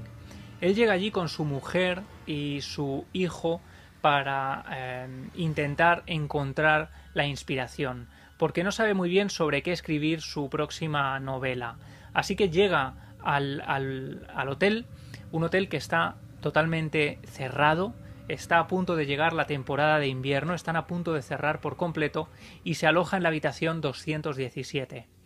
La habitación 217 de, del Hotel Stanley eh, es un lugar marcado por el misterio. Cuentan que allí se electrocutó una de las camareras que hacía la limpieza y que, aunque no murió, el lugar quedó ya marcado. Desde entonces son múltiples las personas que han visto a, diferentes figuras caminar por ese ala del hotel. Algunos hablan incluso de un niño que camina por esa zona, precisamente también porque el lugar donde se erige el hotel es una zona que habían utilizado antiguamente diferentes eh, tribus indias como asentamientos, como cementerio. Todo eso inspira a Stephen King a escribir su novela El Resplandor.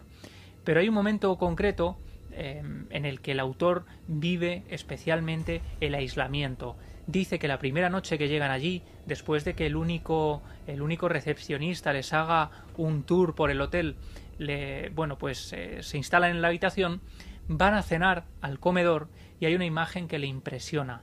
En el comedor, en el enorme eh, comedor de estilo colonial, están solo su familia, él, su mujer y su hijo, cenando en medio de un montón de mesas vacías con las sillas colocadas encima y con una música tenue reverberando su eco en los pasillos eternos del hotel solitario. Es ahí cuando descubre que tiene que escribir una novela sobre un escritor que tiene problemas de alcoholemia, que sufre un bloqueo, que no sabe cómo escribir, cómo avanzar su próxima obra y que encontrará en ese hotel una especie de caja de resonancia para sus eh, múltiples pensamientos y también para el horror.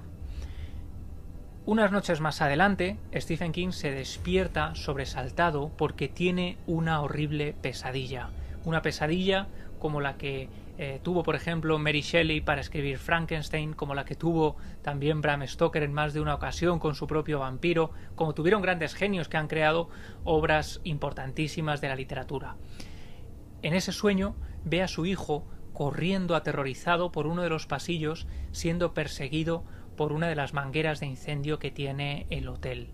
Esa noche, a eso de las 3, 4 de la mañana, el autor se, se despierta, se levanta, se enciende un cigarro, se sienta en el escritorio frente a la ventana donde puede ver las montañas rocosas eh, iluminadas solo por la luz de la luna y ahí empieza a escribir a, bueno a redactar parte del armazón fundamental del resplandor. Dice que en esas horas de la madrugada es cuando la idea fundamental de esta obra del resplandor em, quedan perfectamente fijadas. Después el autor, durante su estancia en el Hotel Stanley, tendría otro tipo de experiencias, a veces un tanto complejas de explicar, y cuando habla con el recepcionista, éste le cuenta que efectivamente muchos otros antes que él han tenido experiencias inexplicables en el hotel. Algunos han visto a ese niño correteando por la segunda planta, han escuchado un piano que hay en la recepción tocando solo, han visto una figura descendiendo por la escalera principal, y, y bueno, eso le parece tan sorprendente al escritor que decide volcarlo en esta obra. Una obra que habla, por supuesto, de los eh, efectos del alcohol en una persona desquiciada absolutamente, pero habla también, por ejemplo, del síndrome de la cabaña. Esto que estamos escuchando ahora habitualmente, que se produce cuando la gente lleva demasiado tiempo encerrada, bueno, pues ya estaba en el resplandor.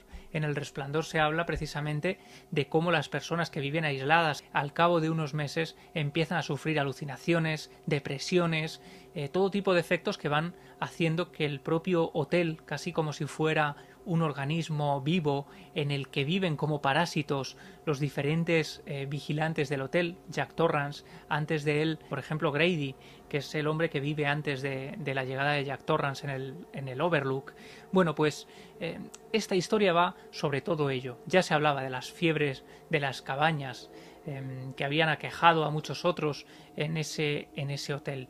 De hecho, hay una revista en la época, poco después de la publicación de la novela, que edita también unos pasajes que no se habían publicado con la obra original y que tratan sobre los orígenes del Hotel Overlook. Se llamó Before the Play, Ahora hay negociaciones, me parece, no sé si para que HBO o alguna de estas plataformas digitales em, lleve a cabo el proyecto de relatar los orígenes del Hotel Overlook, precisamente gracias al éxito em, de Doctor Sueño, que ha sido la, continuación del Resplandor. Stephen King hace unos años publica Doctor Sueño, que cuenta la historia de Danny Torrance, el niño del Resplandor, cuando ya ha crecido, pero sigue teniendo esa capacidad de ver ciertas cosas que la gente no puede ver.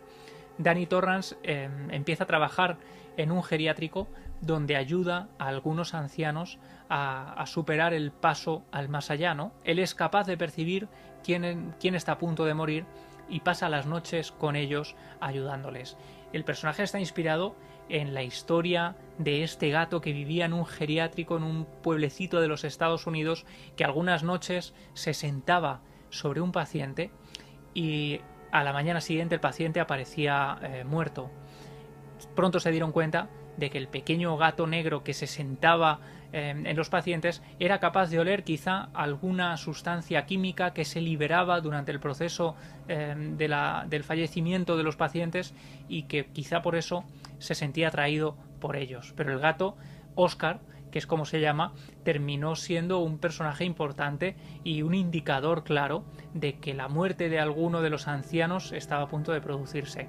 Bueno, como veis, eh, Stephen King bebe de múltiples historias que él va escuchando de diferentes eh, personas que le van relatando estas cosas, también por su curiosidad y también por las vivencias que él va teniendo. Y el Hotel Stanley acabaría siendo parte de la película El Resplandor dirigida por Mick Garris, no la de Stanley Kubrick, sino la de Mick Garris, porque los exteriores son los originales del Hotel Stanley en los que Stephen King eh, vivió varios días un tanto de pesadilla, ¿no? Como si él fuera el verdadero Jack Torrance. A mucha gente le cuesta creer que El Resplandor tenga mucho de autobiográfico, pero realmente es así.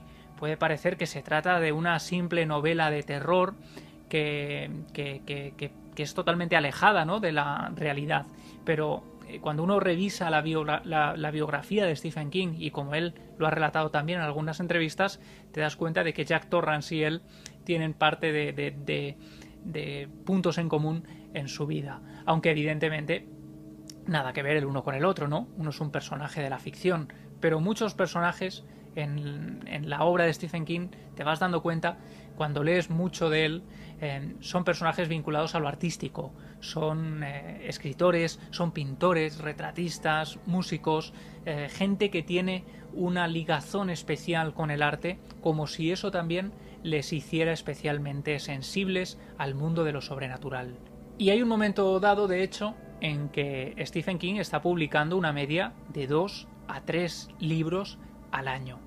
Eso le supone un auténtico problema. Los editores creen que puede haber una saturación del mercado, creen que no es bueno para sus seguidores, que tiene que eh, contenerse un poco, pero él no es capaz de hacerlo y decide hacer un experimento muy interesante. Decide crearse un seudónimo. Eh, Richard Bachman es el nombre con el que a lo largo de unos años, en los 70, empezaría a publicar una serie de obras muy particulares, muy diferentes a las suyas propias. Ahora es muy interesante coger las obras firmadas por Stephen King y coger las obras firmadas por Richard Bachman. Eh, Posesión, por ejemplo, es una de ellas. Em, te das cuenta de que hay un lenguaje totalmente diferente. Hay una manera de escribir mucho más eh, brusca, mucho más violenta en este Richard Bachman que en el propio Stephen King, que ya de por sí en muchas ocasiones es realmente explícito. Pero durante unos años nadie sabe quién es Richard Bachman. Solo un hombre que, que, ha empezado a escribir libros, libros que tienen que ver sobre todo con crímenes muy terribles, historias muy humanas, donde hay violencia extrema. Y eso hace que muchos críticos de Estados Unidos empiecen a decir que Richard Bachman sí es un escritor de verdad, no como este Stephen King que hace novelas sobrenaturales, que nada eh, tienen que ver con la realidad y que tiene un estilo muy em, barato. Richard Bachman, sin embargo, sí que es un buen escritor. Durante años Stephen King guarda el secreto y de hecho em, en un momento dado llegan a convertirse en enemigos llega a crearse una confrontación entre Stephen King por un lado y Richard Bachman. Son pura competencia. Uno lanza libros y al cabo de unos meses aparece el lanzamiento de Bachman de ese año. Así que eh, Stephen King decide hacer, un, hacer un, una especie de reto a Bachman. Le dice, vamos a escribir los dos una novela. Vamos a poner una serie de personajes que vamos a tener que utilizar los, dos pero cada uno vamos a hacer un relato, ¿no? En, eh, en, ese momento se publica Desesperación, la obra de Stephen King con esos personajes, y se publica también Posesión, la obra de Richard Bachman, que, bueno, en la portada ahora se puede leer Stephen King escribiendo como Richard Bachman, pero en su momento apareció publicada solo con el seudónimo de Bachman. De hecho, es muy interesante ver, por ejemplo, que la editorial hizo algo muy bonito. Yo lo descubrí años después de comprar los libros. Y es que hay cierta semejanza, ¿no? Hay cierta semejanza en, estos, en estas portadas. Cuando uno las une, se convierten en un mismo, en un mismo lienzo, ¿no? Es un mismo dibujo que tiene una continuidad. Esto ocurre precisamente porque son las dos obras del mismo autor. Pero es interesantísimo leer una y leer la otra parecen de autores completamente diferentes. El estilo, el ritmo, las descripciones, los personajes. Aquí, por ejemplo, eh, los personajes, eh, hay un niño que tiene un nombre concreto que aparece aquí ese mismo nombre, pero en este caso el niño es ahora un adulto. Todo va cambiando porque la idea era que realmente ninguno de ellos sabía lo que estaba escribiendo el otro. Así que durante un tiempo el secreto de Richard Bachman, Stephen King eh, se mantiene en el tiempo hasta que finalmente, al cabo de unos años, con la publicación de Maleficio, Maleficio es un libro que trata sobre la eh, maldición que recibe un hombre a manos de un gitano, un gitano que le lanza una maldición que le dice más delgado y a partir de ese momento este hombre empieza a adelgazar, a adelgazar eh, día sí, día también varios kilos. Eso le va convirtiendo prácticamente en un despojo humano. Había, por primera vez en una obra de Richard Bachman, un elemento sobrenatural, un elemento diferente a lo cotidiano, a los crímenes de los que solía escribir este autor. Así que algunos críticos más avispados empezaban a encontrar ciertas semejanzas entre Maleficio y otros trabajos de Stephen King. Hasta que un eh, trabajador de una biblioteca descubre un documento eh, que se había filtrado por accidente en el que Stephen King aparece como autor de algunas obras de Bachman. Es ahí cuando ya este hombre le escribe, se pone en contacto con los agentes de King y le dice que tiene que contarlo, ¿no? Que tiene que contarlo para que la gente sepa quién es realmente este autor. Así que Bachman finalmente, tal y como aparece en algunas de sus biografías, muere por cáncer de seudónimo. Pero King hace eh, una despedida por todo lo alto escribiendo La mitad oscura, una novela en la que un escritor tiene que em, empezar a redactar sus obras mm, con un seudónimo porque son obras muy sangrientas, obras muy eh, bestias y él no quiere tampoco vincularse con ellas. Así que una vez que da pie a ese seudónimo, resulta que todo lo que él va escribiendo, los crímenes que se producen en sus novelas, se producen de manera real. Es como si el seudónimo hubiera cobrado vida propia y empezara a llevar a cabo todo lo que el autor escribe. Eso le, da una, una, inquietud muy especial al experimento de Richard Bachman y desde luego sería fundamental en la carrera del autor. De hecho, mucho tiempo después, ya descubierto el engaño, entre comillas, se han publicado obras como Blade, que han aparecido en España Em, pues manteniendo bajo el seudónimo de Richard Bachman, ¿no? Como un guiño, como un homenaje a esos lectores constantes a los que él siempre agradece que continuemos ahí eh, leyendo sus obras. Quizá todos los lectores constantes estemos em, intentando revivir o intentando almacenar eh, esos veranos de la infancia en los que descubrimos al autor de Maine, ¿no? Estoy convencido de que hay una parte de eso, una parte de conectar con el yo que éramos cuando eh, descubrimos a estas obras. Mucha gente dice que tras el accidente de Stephen King en el año 99, em, sus obras nunca han vuelto a ser las mismas, ¿no? Que digamos, esa primera etapa de la que estamos hablando ahora, hablaremos de la segunda etapa en un próximo archivo, en, la continuación, digamos, de este espacio, Hoy quería contar los orígenes del autor, cómo pasa de escribir en una caravana a, ser un autor de éxito internacional, un hombre que ha llegado a tener a la vez cinco libros en la lista de más vendidos del New York Times. Un hombre que ha vendido más de 350 millones de libros, que tiene casi un centenar de novelas y compilaciones de relatos em, a lo largo de su carrera, que sigue editando, que sigue escribiendo con, con la misma seriedad a lo largo de un año aparecen una o hasta dos eh, novelas publicadas, que tiene cientos de adaptaciones de sus eh, obras al cine y al mundo de las series. Una de las más interesantes recientemente es Castle Rock, que, que, no está basada, digamos, literalmente en una de sus obras, pero que es como ese universo, como adentrarse en el universo que él ha creado. Y es que hay algo fascinante en este escritor, y es que, como tiene tantos trabajos publicados, se permite referenciarse con pequeños guiños entre unos y otros trabajos. En uno de sus libros, por ejemplo, hay alguien, hay un personaje que cuenta, oye, ¿te acuerdas de aquel eh, perro rabioso que estuvo a punto de comerse una familia entera, refiriéndose a Cujo? O algunos hablan de un hombre pervertido vestido de payaso que en el pueblo de Derry durante unos años estuvo asesinando niños, haciendo referencia a It. Hay muchas referencias. De hecho, el colmo o el, culmen de todo eso, de las metareferencias, aparecen en su extensa obra La Torre Oscura, una, una, serie de siete libros, más otros que se han publicado después o relatos independientes todo se entrecruza en el universo de la Torre Oscura que tiene que ver con un personaje que es Roland Stein, un pistolero que recorre un universo en el que puede acceder a otros mundos, ¿no? Hay otros mundos, pero están en este. Bueno, pues él va accediendo, incluso conociendo a personajes de otros de sus libros, incluso conociendo al propio autor que aparece como personaje en la Torre Oscura.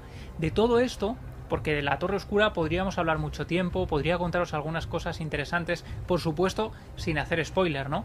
Em, yo os, os, adelantaba que Stephen King es un autor de premisas, que escribe en base a una idea fundamental. Bueno, revelar un poco estas ideas es parte del argumento de los relatos que aparecen ahí y tampoco quiero destrozar nada porque leer a este escritor es una aventura en sí mismo, ¿no? Pero, pero hay muchas referencias de las que podemos hablar en La Torre Oscura. Una obra mm, enorme, colosal, una novela río, podríamos decir, una saga de novelas que, que empieza con una frase impresionante. Dice, el hombre de negro huía a través del desierto y el pistolero iba en pos de él. En una simple frase tenemos ya marcado quién es el héroe, quién es el villano, cuál es la acción y cuál es el escenario. El desierto, el hombre de negro, el pistolero y la huida. Y esa frase va a ser fundamental y elemental a lo largo de todo el recorrido. Solo un maestro con muy poco puede decir tanto. Al final, eh, y él lo cuenta, el, éxito es la depuración, ¿no? El contar mm, algo muy potente con la menor cantidad de frases, con la menor cantidad de símiles, de, elementos literarios. No necesitas tanto, puedes contar mucho con muy poco. Y ahí es donde está realmente la auténtica eh, maestría. ¿no? Stephen King lo hace habitualmente y para mí eh, tiene auténticas obras maestras a lo largo de esa segunda etapa que podemos contar eh, la semana que viene, porque evidentemente no va a dar tiempo a relatar todo en un solo episodio. Muchas veces me preguntáis por dónde empezar a leer a Stephen King, porque la obra es tan extensa, es tan vasta, que es complicado elegir una sola obra, ¿no? O elegir por dónde sin saber muy bien. Yo emprendí mi propio camino sin saber nada de nada, y creo que eso es interesante. Pero también va a depender de cuáles son vuestros intereses y vuestros gustos, ¿no? En mi caso, yo siempre recomiendo cuál fue mi camino, que es el que, el que me ha traído hasta aquí. Empezar con Misery. Misery es la historia de un eh, escritor, Paul Sheldon, que cae en las garras de su fan número uno, que es una enfermera. Seguramente habréis visto la adaptación al cine, que es una pasada, está muy bien adaptada. Hablaremos también la semana que viene con detalle sobre Misery y por qué em, refleja uno de los terrores fundamentales de Stephen King. Pero bueno, sería una de las novelas por las que yo empezaría. No hay elemento sobrenatural. El elemento terrorífico es el ser humano en sí mismo y también el fanatismo. Y aquí hay un ejemplo importante. Después, otras de sus obras de esta primera etapa, si queréis la semana que viene, en este archivo del miedo doble que estamos haciendo de Stephen King, la semana que viene, aparte de muchas otras historias que quiero contaros, vamos a mis recomendaciones de la segunda etapa, que creo que también puede estar bien para este confinamiento, para estos días tan especiales, tan extraños, pues bueno, poder estar eh, acompañado de, de libros. Otro de mis favoritos de esa primera etapa es Cementerio de Animales, una historia que desarrollaré la próxima semana también con más detalle, que está basada en una historia real que le pasa al autor, que tiene mucho de autobiográfico. Y Cementerio de Animales es la historia de una familia que se muda a una casa que viven eh, o que está muy cerca de una carretera, em, un camión atropella al gato y lo entierran en un cementerio de animales que hay detrás de la casa. Y a partir de ahí empiezan a pasar cosas, ¿no? Cosas que son realmente sorprendentes, como siempre pasa con este autor. Un autor que cuenta además que, que, no hay nada especial en asesinar por asesinar o en la violencia por la violencia en las obras literarias, sino que tienes que conseguir que el lector coja afecto a los personajes. Para eso, él en ocasiones se toma cientos de páginas. Hay novelas que a lo largo de muchas páginas es pura descripción de personajes, de acciones, de, relación entre unos y otros, como ocurre por ejemplo en La tienda, donde se nos describe la vida de todo un pueblo. Ocurre después en La cúpula, por ejemplo, que incluye al inicio de la novela sus más de mil páginas pues incluye un glosario de personajes para que la gente pueda consultar quién era este, ah, el tendero, ah, el, el párroco, ah, el que, el que tiene la tienda de automóviles. Bueno, pues él va desarrollando toda una cantidad de personajes, pero gracias a eso consigue que cuando les ocurre algo, uno lo sufra de verdad y se acueste incluso con mal cuerpo. A mí me ha pasado, por ejemplo, leyendo It, una novela, eh, bueno, que es una obra de arte, ¿no? Es una obra de arte, más de mil páginas, eh, bueno, de hecho, mil quinientas páginas. Y desde luego hay que tener mucha paciencia con esta novela. Hay gente que me dice, voy a empezar a leer a Stephen King con It. Bueno, no sé si es la mejor manera, porque It, 1500 páginas, repito, eh, decenas y decenas de personajes, es un poco ardua. A mí me costó tres veces. Empecé a leerla, tuve que dejarla porque no me entretenía, me había perdido, volví a hacerlo, volví a dejarla y al final dije voy a leer 100 páginas al día obligatoriamente para poder leerla. Y de verdad que engancha, ¿eh? Engancha, pero es complicado conseguirlo.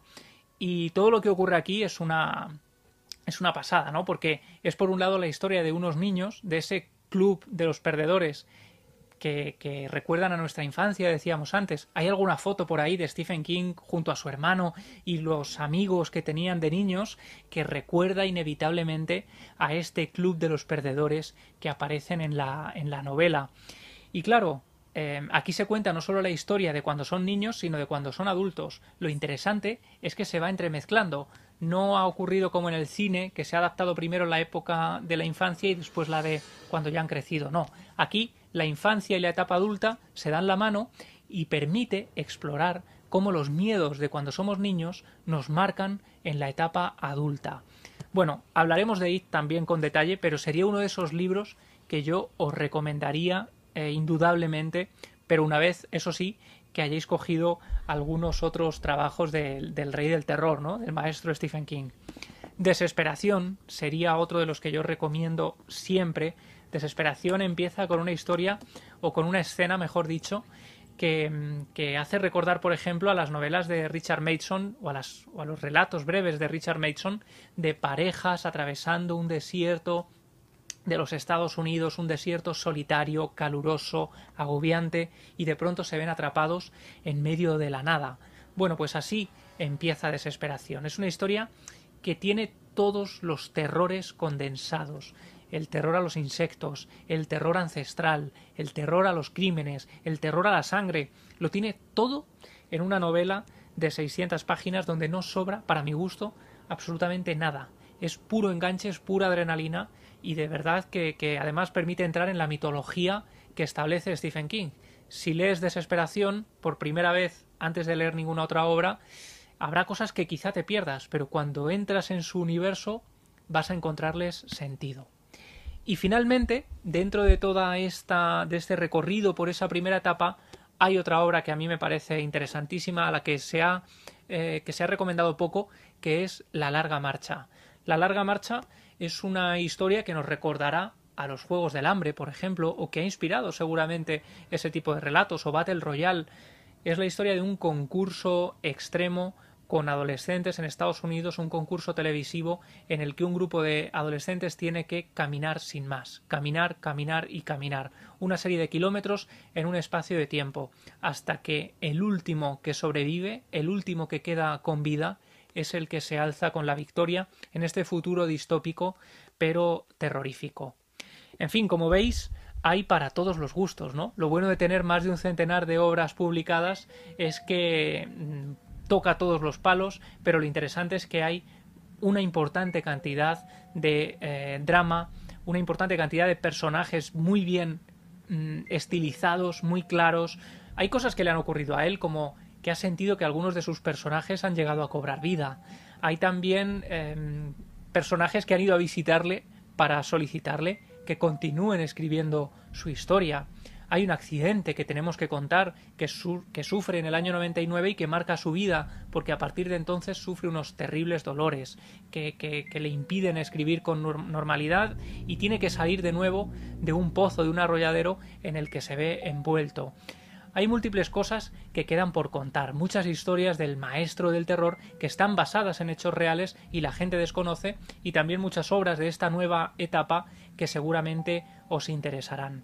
Si queréis descubrir a King más allá de sus obras, es decir, si, ya sois lectores constantes, yo os recomiendo, si os interesa su figura, em, algunas obras como estas de Tony Jiménez, que ha escrito sobre, eh, bueno, un análisis muy detallado de las obras de Stephen King que de verdad yo creo que os puede resultar interesante. Hay mucho. Ariel Bossi, buen amigo y además uno de los mayores expertos en el autor, un gran coleccionista, eh, Bossi tiene, bueno, obras que son auténticas joyas, porque además eh, se han creado mucho merchandising, pero también hay mucho coleccionismo de primeras ediciones, de obras muy raras, de las que se tiraron muy pocos ejemplares. Bueno, Ariel Bossi seguramente eh, tenga todo lo que se ha editado de Stephen King y publicó este todo sobre Stephen King que es una, un acercamiento a la mayoría de sus obras con muchas curiosidades, con muchos datos interesantes y yo creo si os gusta el autor, esta es una manera interesantísima de acercaros a él. Pero para no agobiaros con tantos libros, con tanta información, la próxima semana, si queréis, seguimos ahondando en este personaje. Yo creo que es interesantísimo asomarnos a este abismo, a este pozo de personajes extraños, de situaciones imposibles, de terrores que tienen que ver también con la infancia, para encontrarnos de nuevo con la luz. Precisamente en el libro Danza Macabra, Stephen King hacía una em, reflexión muy interesante sobre por qué buscamos o por qué nos interesa tanto el miedo. Dice él, ¿por qué inventar cosas terribles cuando ya hay tanto horror auténtico en el mundo? La respuesta parece ser que inventamos horrores ficticios para ayudarnos a soportar los reales. Una mera catarsis. Yo creo que evidentemente es una de las posibilidades, aunque habrá muchas otras. Finalmente, con esto me despido con una reflexión que hace él sobre por qué intentamos desvincular de lo mágico a los niños al poco de nacer. Dice él, con 12 años yo ya era lo suficientemente mayor como para no creer ni en Papá Noel, ni en el ratoncito Pérez, ni en los zahoríes. Uno de los aspectos más extraños de nuestra cultura es que muchos padres parecen empeñados en borrar tan pronto como sea posible todas estas encantadoras invenciones de las mentes de sus hijos. Quizá papá y mamá no sean capaces de encontrar el tiempo suficiente para ayudar a sus pequeños a hacer los deberes o para leerles un cuento por las noches. Mejor que vean la tele. La tele es una gran compañera, cuenta muchas historias, que vean la tele. Pero se toman grandes esfuerzos para desacreditar al viejo Papá Noel y demás maravillas como los zauries y las artes adivinatorias. Precisamente por esta razón, creo yo, seguimos asomándonos a Stephen King, para intentar palpar parte de todas esas posibilidades mágicas que se abrían en nuestra infancia y en nuestra adolescencia. Si queréis, la próxima semana seguimos conociendo algunos pasajes que pueden ser interesantes en la vida de este escritor. La próxima semana os espero aquí. Muchas gracias de verdad por vuestra acogida, por vuestro afecto, por vuestros mensajes. Por cierto, cuando hablábamos de Drácula hace dos semanas, me enviasteis muchos, em, pues que habíais comprado el libro, que habíais decidido leerlo, que habíais puesto alguna de las películas después de este eh, espacio. Bueno, pues me hará mucha ilusión saber si después de esto os lanzáis a leer a Stephen King y saber también por cuál de sus novelas os habéis decantado. Lo veré, eh, podremos comentar en redes y de verdad que será un placer saberlo. Yo mientras tanto seguiré aquí contando algunas cosas y os espero la próxima semana en este archivo del miedo.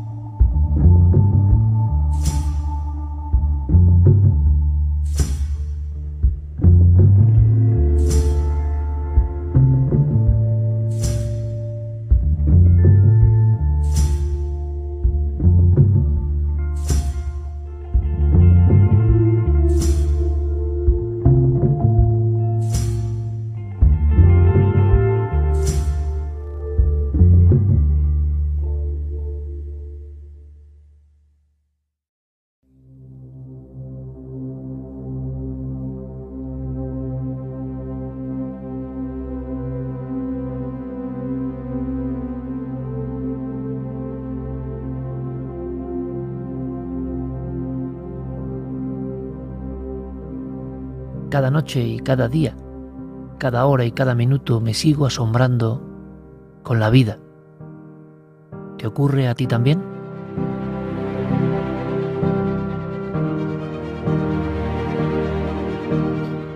Todo este inmenso tejido de infinitas conexiones, de átomos, de células, de neuronas, la naturaleza desarrollándose durante millones de años para que ahora, en este punto de la partida, tú y yo estemos aquí.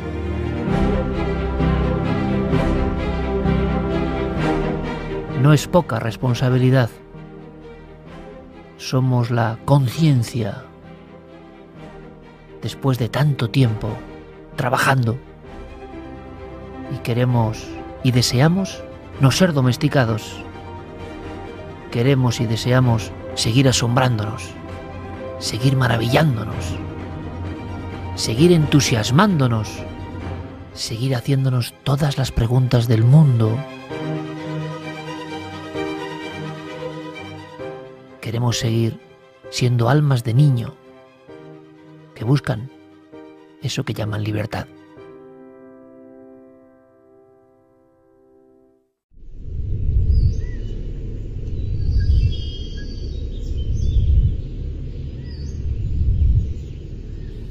Último capítulo de nuestro cuento merece bien el título del fin de una estirpe. La estirpe de los libres.